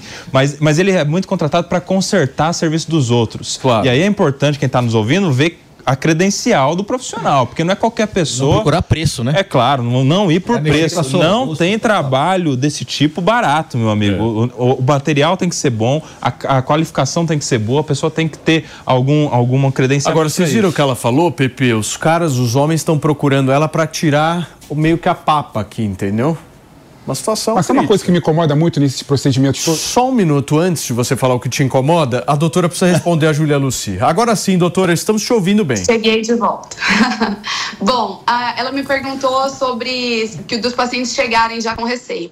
Eu falo que é protocolo aqui. Todo paciente que chega para fazer uma consulta, eles me falam: Doutora Mari, eu tenho muito medo. Eles não vêm me procurar para pedir. A maioria, assim, gente, é 1% que é exagerado, que quer, sabe, algo muito extraordinário, uma transformação. A maioria vem e no protocolo de consulta deles eles falam: doutor, eu tenho morro de medo. Eles falam do Estênio Garcia, eles falam dos outros. É que o que a gente vê aqui na, na mídia realmente são casos que não deram certo. Só que os casos que estão dando certo são a gente nem vê, a gente nem sabe que fez. É, então, tem muitos casos muito lindos. Esses casos, infelizmente, acontecem e todo paciente chega com medo, sabe? Chega com medo dessa transformação, chega com medo desse edema demais, chega com medo dessa, dessa bochecha muito grande, dessa cara de fofão, né? Que é isso que acaba acontecendo. Então, a gente tem que explicar para o paciente que não vai acontecer isso e que para acontecer isso tem que colocar muita quantidade. E foi isso que você estava falando agora. Ah, o tratamento é um tratamento oneroso, ele é caro. O ácido hialurônico ele é caro, o bioestimulador de colágeno é caro, o botox é caro. Então, para a gente ter um resultado de é, muito inflado, o paciente tem que investir ali o valor de um carro. Entende? Então, não é tão simples assim é, disso acontecer, sabe? O que acontece também são usar materiais ruins. Tem profissionais que usam materiais de má qualidade, isso pode acontecer. Agora, Mas normalmente isso não acontece. Quem ficou bonito foi o Marrone, né? Aliás, o olho do Marrone ficou ótimo. Ah, foi uma bleferoplastia mal feita, né? É. Essa foi, foi é uma cirurgia aquilo Sim. lá, uma cirurgia de pálpebra e que foi exagerado, não conseguia fechar o olho, coitado. Coisa bizarra. Tudo bem, deixa eu agradecer a doutora Mariana. Doutora, muito obrigado. A gente está com um probleminha aí de conexão, mas você volta em outras oportunidades aqui para a gente poder Obrigada, conversar. pessoal. Obrigado, viu, querida? Um beijo para você. Valeu. Gente, olha só, sextou e o feriadão tá aí. Significa muito movimento nas rodovias. A previsão é que só aqui em São Paulo mais de 5 milhões e 200 mil veículos deixem a capital paulista. Já nos aeroportos, o governo federal inicia a operação especial de final de ano. Quem tem informações direto de lá é a Beatriz Manfredini, que pelo visto está em Congonhas. É isso, Bia? É isso, Paulo. Tô em Congonhas acompanhando o pessoal indo viajar, mas não tem viagem para mim não, pelo menos por enquanto, que eu ainda tô de plantão até segunda-feira, dia 25 de dezembro. Mas aqui no aeroporto de Congonhas, como o nosso cinegrafista Niltinho mostra para vocês, o movimento é bastante intenso. Esse é um dos 18 aeroportos mais movimentados do país. E por aqui devem passar, agora entre hoje e o dia 2 de janeiro, 967 mil pessoas em 5.865 voos. A partir de agora, a ANAC, a Agência Nacional de Aviação Civil, faz aquela operação de fim de ano, sempre no Natal e Ano Novo, em que coloca agentes fiscais para atuarem nesses 18 aeroportos mais movimentados do país, então inclusive aqui o aeroporto de Congonhas, para fiscalizar a qualidade e eficiência dos serviços prestados aos passageiros. É, então são 62 agentes atuando agora neste fim de ano, é, nesses 18 aeroportos e também de acordo com a ANAC já foram comercializados até agora quase 5 milhões de bilhetes aéreos para esse período de Natal e o Ano Novo, um número mais ou menos parecido com o de 2022. O volume de passageiros nos aeroportos do Brasil agora em dezembro deve atingir 19 milhões de pessoas. E em janeiro mais gente ainda deve viajar, quase 20 milhões. Eu peguei alguns dados também da Infraero, a expectativa deles é que 386 mil pessoas viajem durante as festas de ano nos 14 aeroportos que eles comandam, no período de 15 de dezembro também até 2 de janeiro, em 3.773 voos no total. Então, aeroportos lotados e nas estradas não deve ser diferente. Antes de vir aqui para Congonhas, eu dei um pulinho lá no sistema Anchieta Imigrantes, Paulo. Como você falou, tem um número de mais de 5 milhões de veículos que devem passar por todas as estradas que ligam a capital ao litoral e também ao interior, dado da Artesp, agência de transporte do estado de São Paulo. E só ali no Anchieta Imigrantes, que é um dos sistemas mais movimentados, que é o pessoal que sai aqui da capital e vai lá para a Baixada Santista, Santos, Guarujá, São Vicente, por lá devem passar mais de um milhão de veículos. Tem operação especial nas estradas a partir de hoje, acompanhando o pessoal que está subindo, descendo, indo para o interior. Lembrando que a recomendação é evitar horários de pico. Então, sair, por exemplo, depois da hora do almoço, a recomendação das autoridades é sempre que o pessoal tente é, viajar em horários alternativos quando a gente fala de carros. É, por exemplo, sair depois das 10 horas da noite, início da madrugada. A expectativa é sempre que nesses horários o trânsito esteja melhor. Por enquanto, pelo menos por lá no Anchieta Imigrantes, ainda não temos nenhum ponto de congestionamento, mas deve vir muito chão por aí, muito trânsito ainda, porque a gente sabe que essa época é bem movimentada, né? Muito bem, Bia. Obrigado, minha amiga, pelas suas informações. A Beatriz acompanhando a movimentação dos aeroportos aqui no país. E olha, gente, um assunto que interessa os pais e quem também não tem filhos, hein? Daqui a pouquinho eu vou trazer essa história de pessoas que estão, infelizmente, esquecendo crianças dentro de condomínios. Eu vou trazer detalhes disso tudo para vocês daqui a pouquinho. Mas antes, vamos para fofocas? Você gosta, Palumbo? É a tua cara, meu. Fala. Não, nossa, não. Você acha que nem não? de fofoca, nem de intriga. Pode Turma, brincar com o Felipe. Olha só, a influenciadora Andressa Urach afirmou que abandonou de vez a prostituição, já que está milionária com as gravações de conteúdo adulto, sendo bicampeã de vendas no ramo que ela frequenta. É? Tem, tem- aquele OnlyFans, né, maninho? Aí você ranqueia, vê qual que foi a influenciadora de alguma forma que mais conseguiu, né? Urach fez a seguinte declaração: agora estou milionária vendendo conteúdo adulto só em uma das plataformas, bati o recorde mais uma vez de venda de conteúdo. Como estou ganhando muito bem nessas plataformas, eu não estou mais me prostituindo. Parei com os programas, se achar que preciso no futuro, volto mas agora não estou fazendo mais falas da Andressa Urach, que este ano foi entrevistada pela gente aqui no Morning, né? Numa época extremamente tumultuada, eu me lembro que aquela notícia de que o filho gravava ela tinha saído, ela Sim, veio sim. aqui, enfim, uma história absolutamente é, maluca, né? Da gente pensar o filho gravando uma mãe fazendo sexo, né? Mas infelizmente é o que foi feito. A Andressa que colecionou nesse ano várias e várias polêmicas, mas numa tentativa sempre de estar sendo falada na imprensa de maneira constante, né, Nelsinho? O que, que vocês acham, hein? Ah, Paulinho, primeiro, o fato dela abandonar a prostituição eu acho bom, porque a gente tem dados aí de estudos que mostram que as pessoas que vivem na prostituição são pessoas extremamente tristes com problemas psicológicos severos e que geram assim sequelas para o restante da vida. Então assim é um passo bom. O fato dela continuar trabalhando com isso é claro é fruto da liberdade, mas eu lamento pelo fato de que ela havia se convertido, tinha mudado de vida, tinha tinha adotado para ela uma, uma outra uma outra uma outra vida de fato e retornou atrás infelizmente assim é, de tudo isso, o que eu só posso é, comemorar é o fato de que alguém está saindo da prostituição, porque a prostituição, infelizmente, é um, um, um problema na nossa sociedade. Quero te ouvir, Ju. Nossa, essa, eu acho que esse foi um dos principais assuntos assim que eu vi nos grupos masculinos, né, ser discutido esse ano. E eu acredito que cada um faz o que quiser da própria vida, né? Eu sou liberal clássica, é, mas realmente no caso de envolver o filho, embora ele seja maior de idade, né, gente? Assim, eu acho que seria gravíssimo, inaceitável, é, é, inadmissível se ele fosse menor de idade.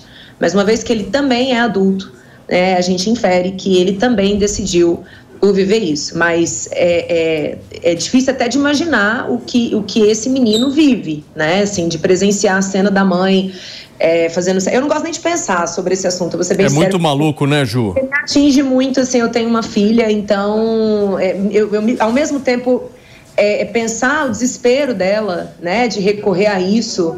é, eu não gosto de fazer julgamento, mas eu acho que a internet está aí. É uma possibilidade para as pessoas fazerem dinheiro e, e cada um tem os seus talentos. É, não cometendo crime, eu, eu não vejo muito como condenar, não. Eu só, eu só lamento por ela, né? Como mulher, é, sinto por ela, sinto pelo filho. É uma situação que me entristece. É, ser bem sincera com vocês. Um assunto agora que interessa os pais e quem também não tem filhos.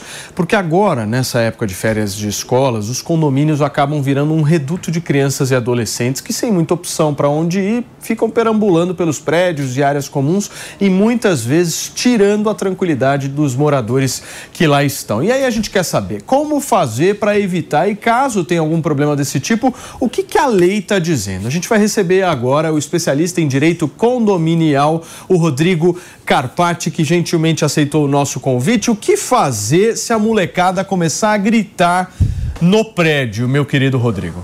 Bom dia, Paulo. Bom dia a todos presentes, em especial meu amigo delegado Palumbo, também aí com vocês. Então, é um problema muito grande, eh, Paulo. As crianças, elas precisam de espaço, precisam brincar, elas têm energia. Eu tenho também eh, crianças aqui em casa, mas existem algumas regras. Primeiro, a gente está sendo aí vítima de uma, de uma sociedade onde as crianças não podem mais brincar na rua, é, como faziam no passado. Então, é, os problemas da sociedade voltam-se para dentro dos condomínios. E daí o síndico precisa, é, dentro do que do possível, ajustar, regrar. É, o mais importante é que os pais continuam sendo responsáveis pelos filhos, porque dentro dos condomínios, algumas vezes os pais acham que deixou o filho dentro do condomínio, ele não tem mais preocupação. E, infelizmente, é, existem aí muitos acidentes e muitos crimes envolvendo crianças dentro dos condomínios, o que é, tem, tem sido aí uma constante. Então, é, o regimento interno estabelece as regras, os locais, é, a criança não pode andar é, no elevador sem que ela esteja é, acompanhada do maior de idade, uma criança de menos de 10 anos, uma criança de menos de 12 anos não pode entrar na piscina. Então, essas regras básicas que são leis, algumas outras não são leis, mas existe o bom senso. Eu já vi muito condomínio deixar uma criança de dois, três anos ali embaixo sozinha com o zelador cuidando. Isso é um absurdo e não é função do condomínio. Então, eh, o síndico precisa deixar as regras muito claras, os pais precisam entender que, por mais que exista aí é, uma questão social, o pai precisa trabalhar, a criança não pode ir para a rua, dentro do condomínio é o local, mas existem vizinhos que precisam ser respeitados. Eu acho que a melhor política pública era o Palumbo divulgar o WhatsApp dele. 930557777. Se a criançada começar a gritar, liga pro Palumbo. 930557777. Olha. Mas eu acho que agora a gente tem que tolerar um pouquinho mais, é férias. Todo mundo foi criança, um pouco É. mais compla- co- ter mais compreensão, né? Deixa as crianças brincarem um pouquinho mais, fazer um pouquinho de barulho. Mas enche a paciência, hein, Palumbo? Ah, mas você tem filhos? Claro. Ah, mas deixa as crianças brincar um pouquinho. Vamos exercitar a mansidão. Eu deixo, Época querido. Mas não, natalina. né? 10, 15 horas. Você sabe que eu jogava Não, bola na um rua. cansativo. Eu também. Na minha rua tinha um vizinho que era o vizinho chato. Então, quando a bola, por acaso, entrava no quintal dele, ele vinha com a peixeira e furava a bola. Já vivi Nossa, muito isso. isso é sacanagem. Nossa, já. É, não seja o vizinho chato da Não, é peixeira que sacanagem. fura a bola das crianças. Ter um pouco mais de. Nas férias escolares, né, mano? Nas férias escolares. Ser um pouco mais Escuta, mas às vezes né? não é só as crianças, não, né, doutor? Tem muito barulho de festa dos caras que atrapalha. Tem muito barulho de festa, mas as crianças no condomínio, eu também sou pai, também tenho crianças, eh, e a gente sabe que elas fazem barulho. Concordo, eh, pessoal, que ele tem que deixar a criança brincar, logicamente, mas a gente tem que ajustar essa relação, porque a gente tem até uma série eh, em uma, uma emissora que trata de um problema que começou na quadra do condomínio e depois virou uma briga de crianças. eh, começou com uma briga de crianças no futebol e virou uma pancadaria e depois os pais viraram aí o, o cenário de fundo dessa série é a briga dos pais. Então a gente tem muito isso dentro do condomínio. Ju, você pediu?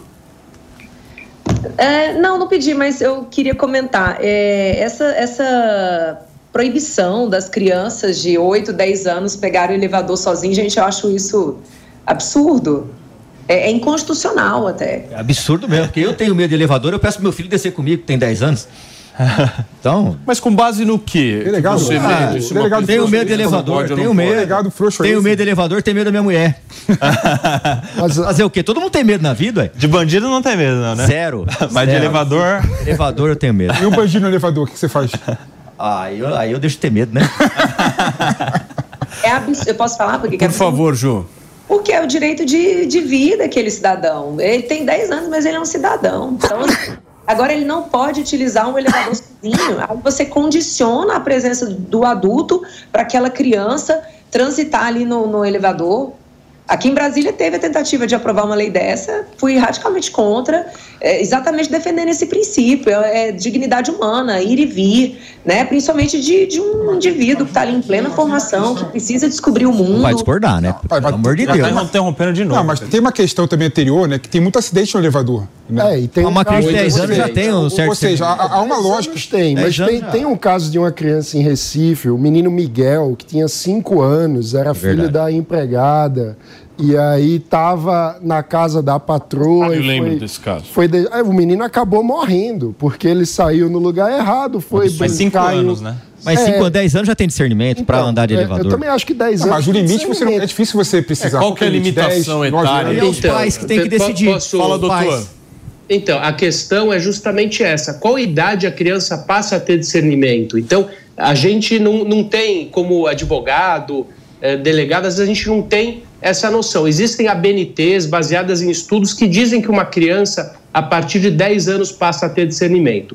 É, de histórico, que nós temos? Nós temos alguns acidentes. É, foi mencionado o caso do menino Miguel em Recife, nós temos um caso também é, infeliz, um caso em que uma menina de 8 anos se, se enforcou com uma corda dentro do elevador por um acidente. Então, a, quando o elevador para, é, o estudo é que uma criança menor de 10 anos não tem o discernimento para tomar uma medida eh, ou para utilizar se o interfone não está funcionando, para ter uma tranquilidade ou para acionar os meios necessários eh, para que exista um salvamento. Isso também funciona na piscina, né? É, também temos inúmeros acidentes dentro de piscinas, dentro dos condomínios. Agora, doutor, e os crimes que decorrem por muitas vezes de desentendimentos, né, Palumbo? Tem muito isso em Acontece, a ignorância humana não tem limite, né? O em nenhum humano, lugar. Em nenhum lugar. Não tem né? limite, Você brigar tem por causa de um filho que está ali jogando bola, por causa de barulho, sai no soco, como É. a gente tem visto. Esse caso que o doutor Rodrigo passou- é, comentou, eu, eu acompanhei. Absurdo. O filho briga com o amiguinho, vai o pai lá e dá um tapa no, no- no- na criança, e depois vai o outro que quer sair na mão. Então, é, a imbecilidade humana não tem limite. Então, mas aí recorre a quem nesse caso, doutor? Então, é, infeliz, a gente tem que recorrer, como a ignorância não tem limite, a gente fala em bom senso, e se não tem é, limite a ignorância, não existe bom senso, é difícil. Então, a gente tem regras dentro do condomínio. A gente tem uma convenção, a gente tem um regimento interno, é, e principalmente a figura de um síndico que tem que estar aí amparado por um advogado, por uma administradora, para tomar as medidas. E principalmente essas medidas devem ser preventivas, educativas. Olha, é, pessoal, o uso da quadra funciona assim, o uso do elevador funciona assim. Quando o problema é entre crianças, às vezes é mais fácil de resolver quando o problema é, ultrapassa a criança e passa a estar no adulto, o adulto se intromete. A criança se resolve dentro da quadra, mas a hora que o pai é, acha que ele tem um direito maior do que o outro, do filho do outro, vira confusão. E a gente tem visto aí os problemas da sociedade, eles acabam sendo reverberados no condomínio. O condomínio é uma micro-sociedade. Então, tudo que a gente está vendo aí nas ruas, eles estão sendo refletidos no condomínio, com um, um agravante, porque o condomínio ele é um espaço muito menor do que muitos ambientes. Então, a gente aglomera pessoas cada vez em ambientes cada vez menores e, e, como disse aí o, o, Palumbo, não existe aí um, um, bom senso ou uma convivência harmônica, infelizmente. E daí vai Falta imperar é, é, o poder do síndico para ajustar essa relação. E o clima horroroso, né? Diga-se de passagem. Ah, Paulo. natalino, né? Para um Natal, Natal, né, meu? nada pior. Fala, Maninho. É, Ele falou agora que fica para o síndico. Eu fiquei curioso. Qual é o tamanho da responsabilidade do síndico em casos de briga entre dois condôminos? O que é que. on- Onde vai o limite do poder do síndico e o, pelo que ele pode ser responsabilizado num caso assim? Então, o síndico ele tem o poder executivo dentro do condomínio. Ele é a última voz do condomínio, apesar dele não ter um poder de polícia. Então, ele tem um poder norteador. A, a ferramenta dele é aplicação de multas, é, acionar é, o jurídico, mas ele não responde se duas pessoas entrarem em vias de fato, por exemplo. Ele responde pelas omissões é, desse, dessa situação. Por exemplo, das pessoas estão brigando é, e, e acabam tendo uma morte ali. O síndico não responde, apesar desse fato ter ocorrido em área comum. Mas se esse síndico foi é, conivente, deixou a situação caminhar, foi acionado, não tomou nenhuma medida, nesse caso específico, ele poderia, é, essa omissão poderia ser penalmente Agora, relevante. O doutor, imagine uma outra situação agora. Seu apartamento é alugado, certo? E o inquilino arranjou treta dentro do condomínio. e aí o síndico vai lá e obriga o inquilino a ser expulso. Como é que o proprietário fica nessa história? Então, a exclusão do condomínio social está previsto no Código Civil, não é um fato simples e eh, quem pode ser excluído é qualquer um que ocupe a unidade. E esse inquilino, caso ele tome uma medida eh, contrária à, àquela comunidade, ele pode sim ser multado, ele pode sim sofrer eh, sanções, assim como o dono da unidade, que tem ferramentas às vezes maiores do que o próprio condomínio para tomar eh, medidas contra o, o- essa pessoa. Por exemplo, o proprietário pode encerrar o contrato. Por isso que é importante um alinhamento eh, de cultura entre aqueles que moram ali. O proprietário precisa saber que aquele inquilino está atrapalhando. Vamos supor que o condomínio não tome nenhuma medida, que o, que o proprietário não tome nenhuma medida, sim, é, aquela comunidade, aquele condomínio pode tomar uma medida contra o inquilino e contra o proprietário também. Muito bem, gente. Nós conversamos aqui com o Rodrigo Carpati, especialista em direito condominial. Obrigado, doutor. Esclareceu bastante, viu? Eu que agradeço e fico à disposição. Foi um prazer falar com vocês, Paulo. Valeu, um abração para você. Clima bom, né? Pra gente Deixa chegar... as crianças brincarem. né? Deixa as É, crianças boa, boa, brincarem, mano. né? O condomínio todo mundo se ama, né, Mano Ferreira? Família, verdade. mesma coisa. Palumbo, tem um assunto aqui interessante. O gato Milu, conhecido por cravar resultados de partidas importantes de futebol, como por exemplo o título do São Paulo na Copa do Brasil, fez a sua previsão para a Mega da Virada, viu, gente? O sorteio acontece agora no dia 31 de dezembro, às 8 horas da noite, e o prêmio será de 570 milhões de reais. O gato vidente escolheu quais serão as seis dezenas sorteadas. O tutor espalhou números de 1 a 60 no chão da sala, como você está acompanhando agora pelas imagens. Junto com cada um desses números, ele também colocou uma ração.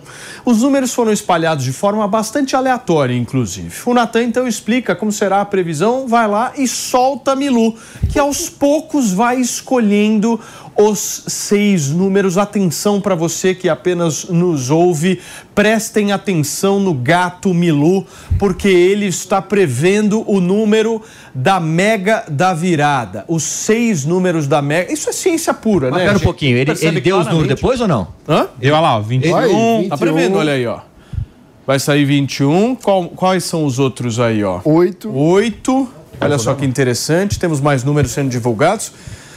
Precisando usar um pouco de 49. Dono também, né? 49, que mais? Temos 28 sendo divulgado e 55. Tem, Tem mais, mais um um. último. Sexto. Olha aí, 51. 21, 8, 49, 28, 55 e 51. Ô, É Paulinho, do o- povo Pou. Interessante é que o dono acredita tanto no gato que ele divulgou o número para todo mundo. Essa é a questão. Pô, lá em casa tem sete gatos, meu só me dá prejuízo. Sete gatos lá em casa. Ô, Sabrina, coloca esses gatos aí pra dar o número da Mega hein, Sena. Palumbo? Não é, Pepe? Ô, ô Palumbo, você precisa falar pra Tem Sabrina. sete gatos lá em casa. Coloca esses gatos pra dar o número aí. Você Sabrina. precisa falar pra Sabrina contratar um gato desse. E tem um gato comprar preto lá em casa Exato. também. Gostei dessa, né, o senhor? O cara confia tanto no gato que deu número pra todo mundo. É o Milu, querido. Pois é. Muito bem. Turma, olha só, vereadores de São Paulo aprovaram em segunda votação na última quinta-feira a nova lei de zoneamento da capital paulista. Quem fez uma reportagem sobre esse assunto é o David de Tarso. Depois de aprovada em segunda discussão com 46 votos favoráveis e nove contrários na Câmara de Vereadores de São Paulo, a revisão da lei de zoneamento abre a possibilidade para que cerca de 42 mil imóveis próximos ao transporte coletivo possam ter construções maiores. São áreas em um raio de até 400 metros a partir de corredores de ônibus e 700 metros a partir de estações de trem e metrô. Para a vereadora Janaína Lima, do MDB, a revisão trará benefícios à capital paulista para que sejam construídas mais moradias populares. garantir né, a construção né, de zonas que tenham o olhar para a construção do interesse social. A gente tem um alto déficit habitacional na cidade de São Paulo e esse zoneamento tem feito um enfrentamento qualitativo disso. Então essa casa não se calou, está trazendo uma resposta à população nesse momento com a aprovação da lei de zoneamento. Já a vereadora Silvia Ferraro, do PSOL, afirma que a revisão aprovada na Câmara quanto ao zoneamento vai beneficiar apenas as construtoras de alto padrão, gerando ainda mais trânsito e promovendo o desmatamento. Nós vamos ter prédios mais altos praticamente em toda a cidade, que são as zonas mistas e as zonas de centralidade. Isso vai gerar um caos no sentido de um congestionamento muito maior, porque as pessoas vão estar mais longe dos corredores de ônibus e dos metrôs. Se você permite construção em Zepan, você está destruindo o meio ambiente. Então isso é muito grave.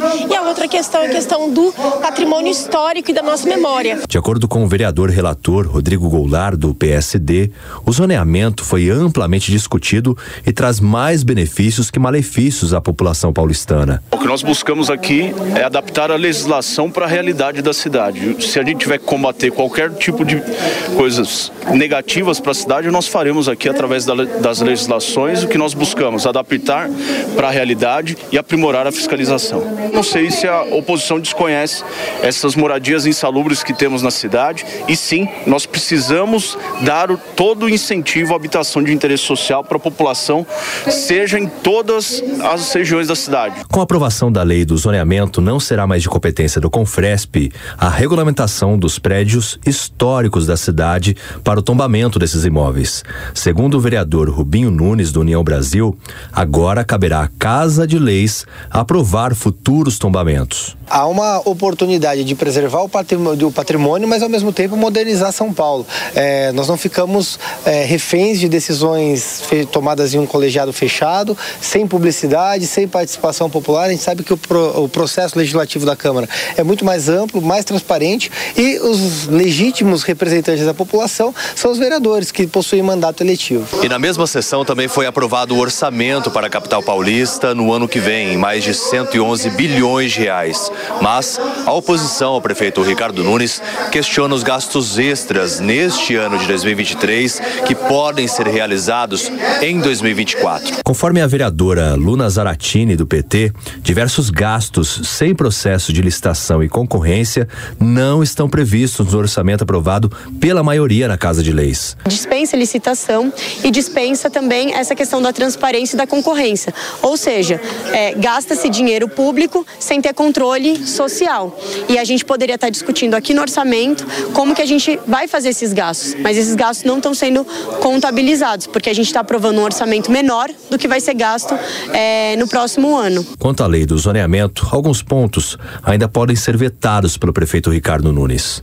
Nós estamos de volta depois dessa matéria para entender um pouco mais essa nova lei de zoneamento que foi aprovada aqui na cidade de São Paulo. A gente conta para nos ajudar nesse entendimento com o vereador Rodrigo Goulart, que já está conectado por aqui. Tudo bem, vereador? Seja muito bem-vindo aqui ao Morning Show. A gente quer entender o seguinte: quais são os principais pontos de mudança que você destacaria dessa nova lei? Bom, bom dia, Paulo. Bom dia a quem nos assiste aqui no Morning Show. Prazer estar aqui com vocês. Penteado novo, né, Paulo? Tá bonito. É, bom, são várias as mudanças que nós promovemos aqui nesse importante projeto. Só para lembrar que nós revisamos no primeiro semestre a lei do plano diretor estratégico, que é quem dá todas as diretrizes para nós traçarmos e definirmos na prática, agora na lei de zoneamento. Então, algumas prioridades que nós tivemos nessa revisão, principalmente a questão ambiental. Então, uma das medidas que nós determinamos é que não poderá mais ter o aprofundamento do lençol freático, só para colocar aqui, dar uma uh, explicação prática, as fundações dos prédios para que não tenham aquele afundamento do lençol freático. Então, agora, os prédios, quando fizerem as suas construções, terão que, no mínimo, estar a um metro do lençol freático de toda a cidade, principalmente nas áreas de várzea. Então, é uma questão ambiental muito importante. Também a exigência de mais plantio de árvores como compensação e também a questão da produção de habitações de interesse social por toda a cidade. Antes existiam vários incentivos só nos eixos de estruturação, principalmente de transporte, mas nós demos a oportunidade, a possibilidade também que tenham as habitações de interesse social, que são as habitações da população que mais precisam, a população de menor renda. Eu acho que esses são os dois grandes destaques, mas tem outros também que inclusive algumas polêmicas, a questão do Conselho Municipal de Patrimônio Histórico, que foi colocada uma emenda nesse texto para que as decisões do Conselho possam também ser ratificadas pelo plenário da Câmara e algumas outras medidas, mas com certeza as mais importantes que têm sido mais discutidas e foram durante as 35 audiências públicas que realizamos foram essas, Paulo. Muito obrigado Muito por vocês nos ouvirem aqui também. O vereador tem várias dúvidas aqui que a nossa bancada tem. Eu vou passando para cada um. PP começa. Vereador, bom dia. A minha dúvida é a seguinte, dia. vereador. É, o plano diretor ele previa o adensamento urbano em área que tinha entrocamento de transporte público, não é? Faz sentido você aproveitar que tem transporte público e, e permitir a construção de prédios grandes. É, com a lei de zoneamento, por exemplo, mudou essa lógica. Hoje em dia você pode, depois da lei de zoneamento, você pode construir prédios grandes em toda a área do centro expandido, podendo levar mais trânsito, com menos infraestrutura para as pessoas que moram na cidade. Isso não é um retrocesso? E mais do que isso, não, não contraria o plano diretor? Olha, não contraria nada do plano diretor. Na verdade, o que nós estamos possibilitando é exatamente esse incentivo à habitação de interesse social e apenas isso. Poderá ser construído algo além do que é permitido já nas zonas, desde que seja a produção de habitação de interesse social, que é a habitação para quem mais precisa. O porquê disso? Não existe a oferta dessas habitações hoje nos eixos. Então, no plano diretor, nós possibilitamos um incentivo maior para que houvesse que no plano diretor original de 2014, nós tivemos nove anos de vigência, exatamente com esse discurso com que você colocou. E, infelizmente, não deu certo. Então, nós já revisamos o plano diretor e demos o incentivo para as outras zonas também. E hoje a gente fala, como você disse, usou o termo do centro expandido. O centro expandido já é onde já existe uma qualificação urbana e uma, uma urbanização consolidada. Então, isso quer dizer que já existe várias infraestruturas, inclusive a de transporte, com oferta nesses locais. E muito se diz sobre a distância caminhável. Né? Dentro do Minha Casa Minha Vida, a distância caminhável é de um quilômetro.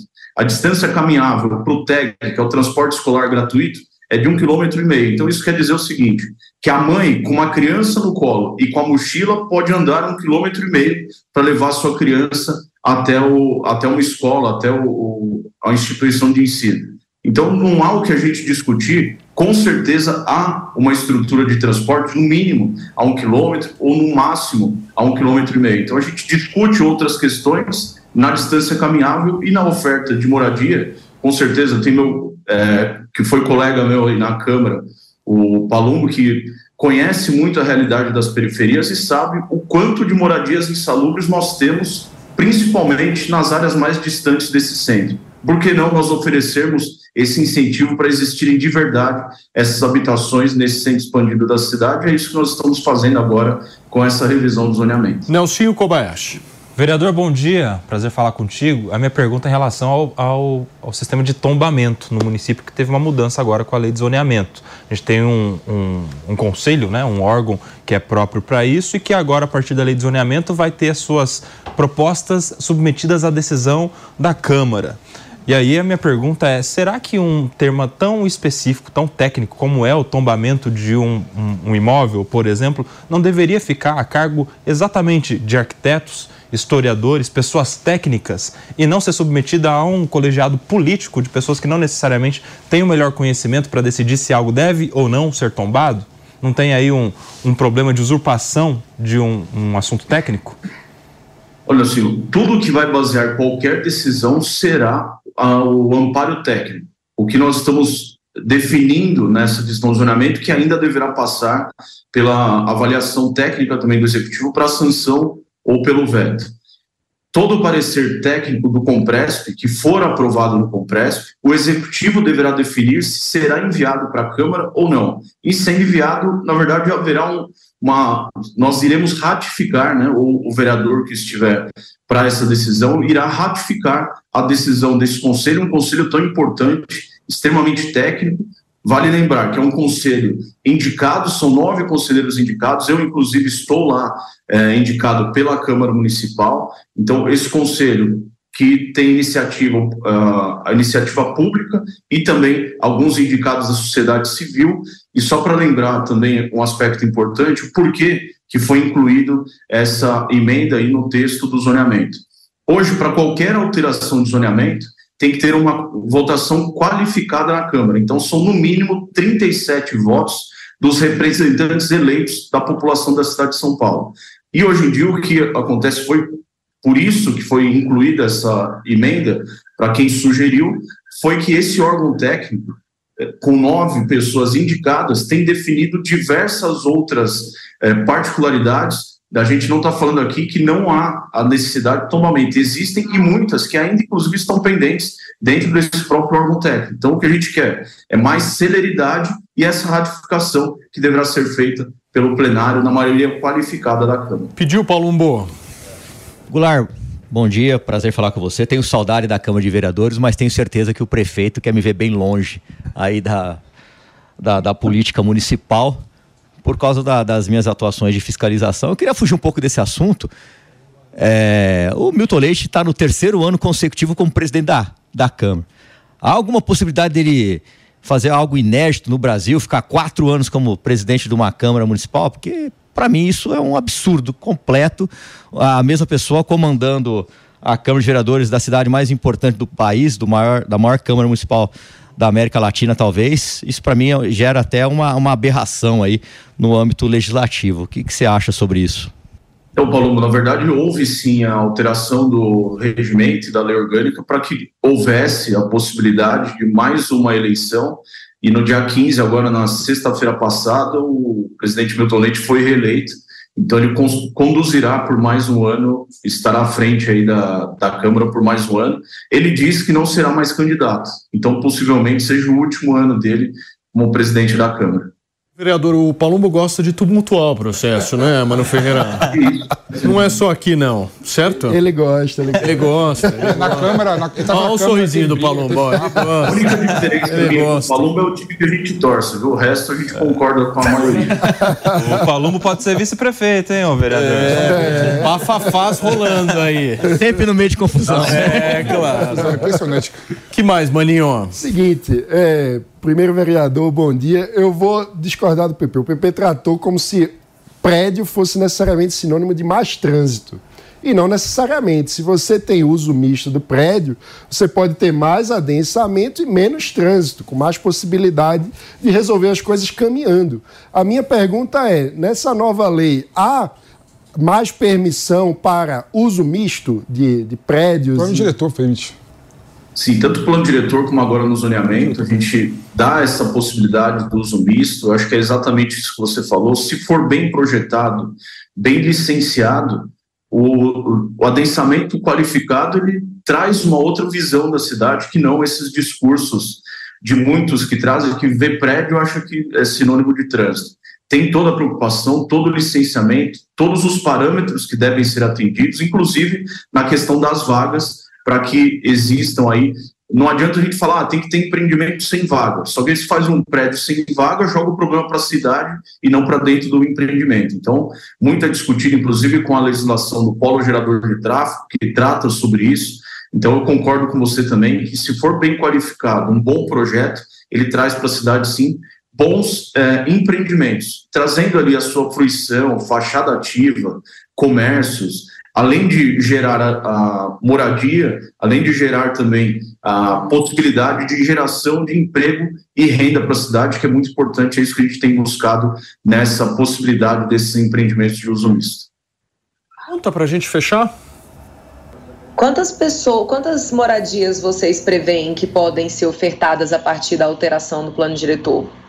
Olha, não há um, tipo, uma, um número que a gente possa prever, mas com certeza todo tipo de empreendimento agora que quiser utilizar desses benefícios deverão é, promover essa habitação de interesse social. Eu não tenho dúvida que nós faremos o que estava previsto lá no plano diretor de 2014, que inclusive foi a mesma, as mesmas gestões que há 20 anos faziam, tanto o plano diretor como as leis de zoneamento aqui da cidade. Não tenho dúvida que com essa mudança de, da forma como deve ser enxergada e o verdadeiro incentivo para a produção de habitação de interesse social, nós teremos muito em breve uma nova realidade para a cidade de São Paulo, levando quem mais precisa para morar mais perto do seu emprego, da sua renda ou onde quiser. Que muitas, muitos levantamentos que existem, que a determinação de onde a pessoa vai morar não é só perto do emprego, perto da renda, mas também onde há mais sensação de segurança para ele, principalmente mais próximo à família. Só um exemplo para vocês: uma das 35 audiências públicas que nós fizemos foi lá em Perus,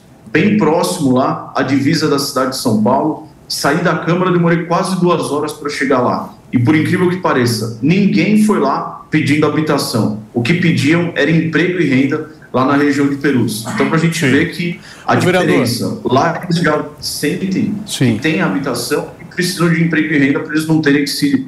É, de, pra ter esse deslocamento né, de quase duas horas para um centro expandido Deixa da eu cidade. só. Muito Muito bem, Rodrigo Goulart, vereador da cidade de São Paulo, muito obrigado, vereador, pela conversa aqui. E olha, fazer uma sugestão: leva o Palumbo para ceia de Natal, vai ser ótimo.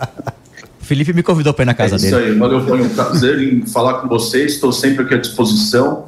E Palumbo, vamos celebrar aí, tá? Você de um lado para um time ou para o outro. É isso aí, E palumbada neles. Normalmente tem porco, né, na ceia, então... Valeu, É que eu sou vereador. ele é corintiano. Obrigado, um abração para você. Gente, olha só, para a gente encerrar, um jacaré foi encontrado e retirado da estação de tratamento de esgoto em Minaçu, interior de Goiás, ontem pela manhã. Dá uma olhada nessa cena. Bombeiros foram acionados imediatamente para tentar resgatar o animal.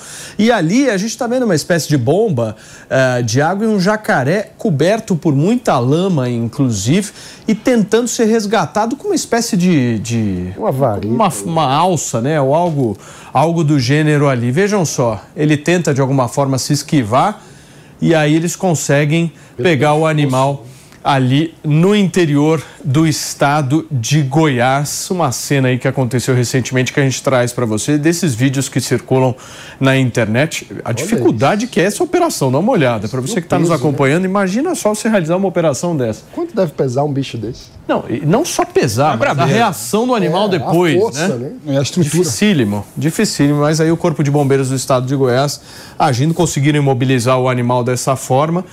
E aí, obviamente, depois ele foi encaminhado ao local mais adequado, certo? Meus amigos, nós vamos terminando por aqui, hein?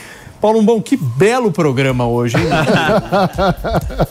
Ele vai direto para a harmonização Me- me- facial. me comportei, né?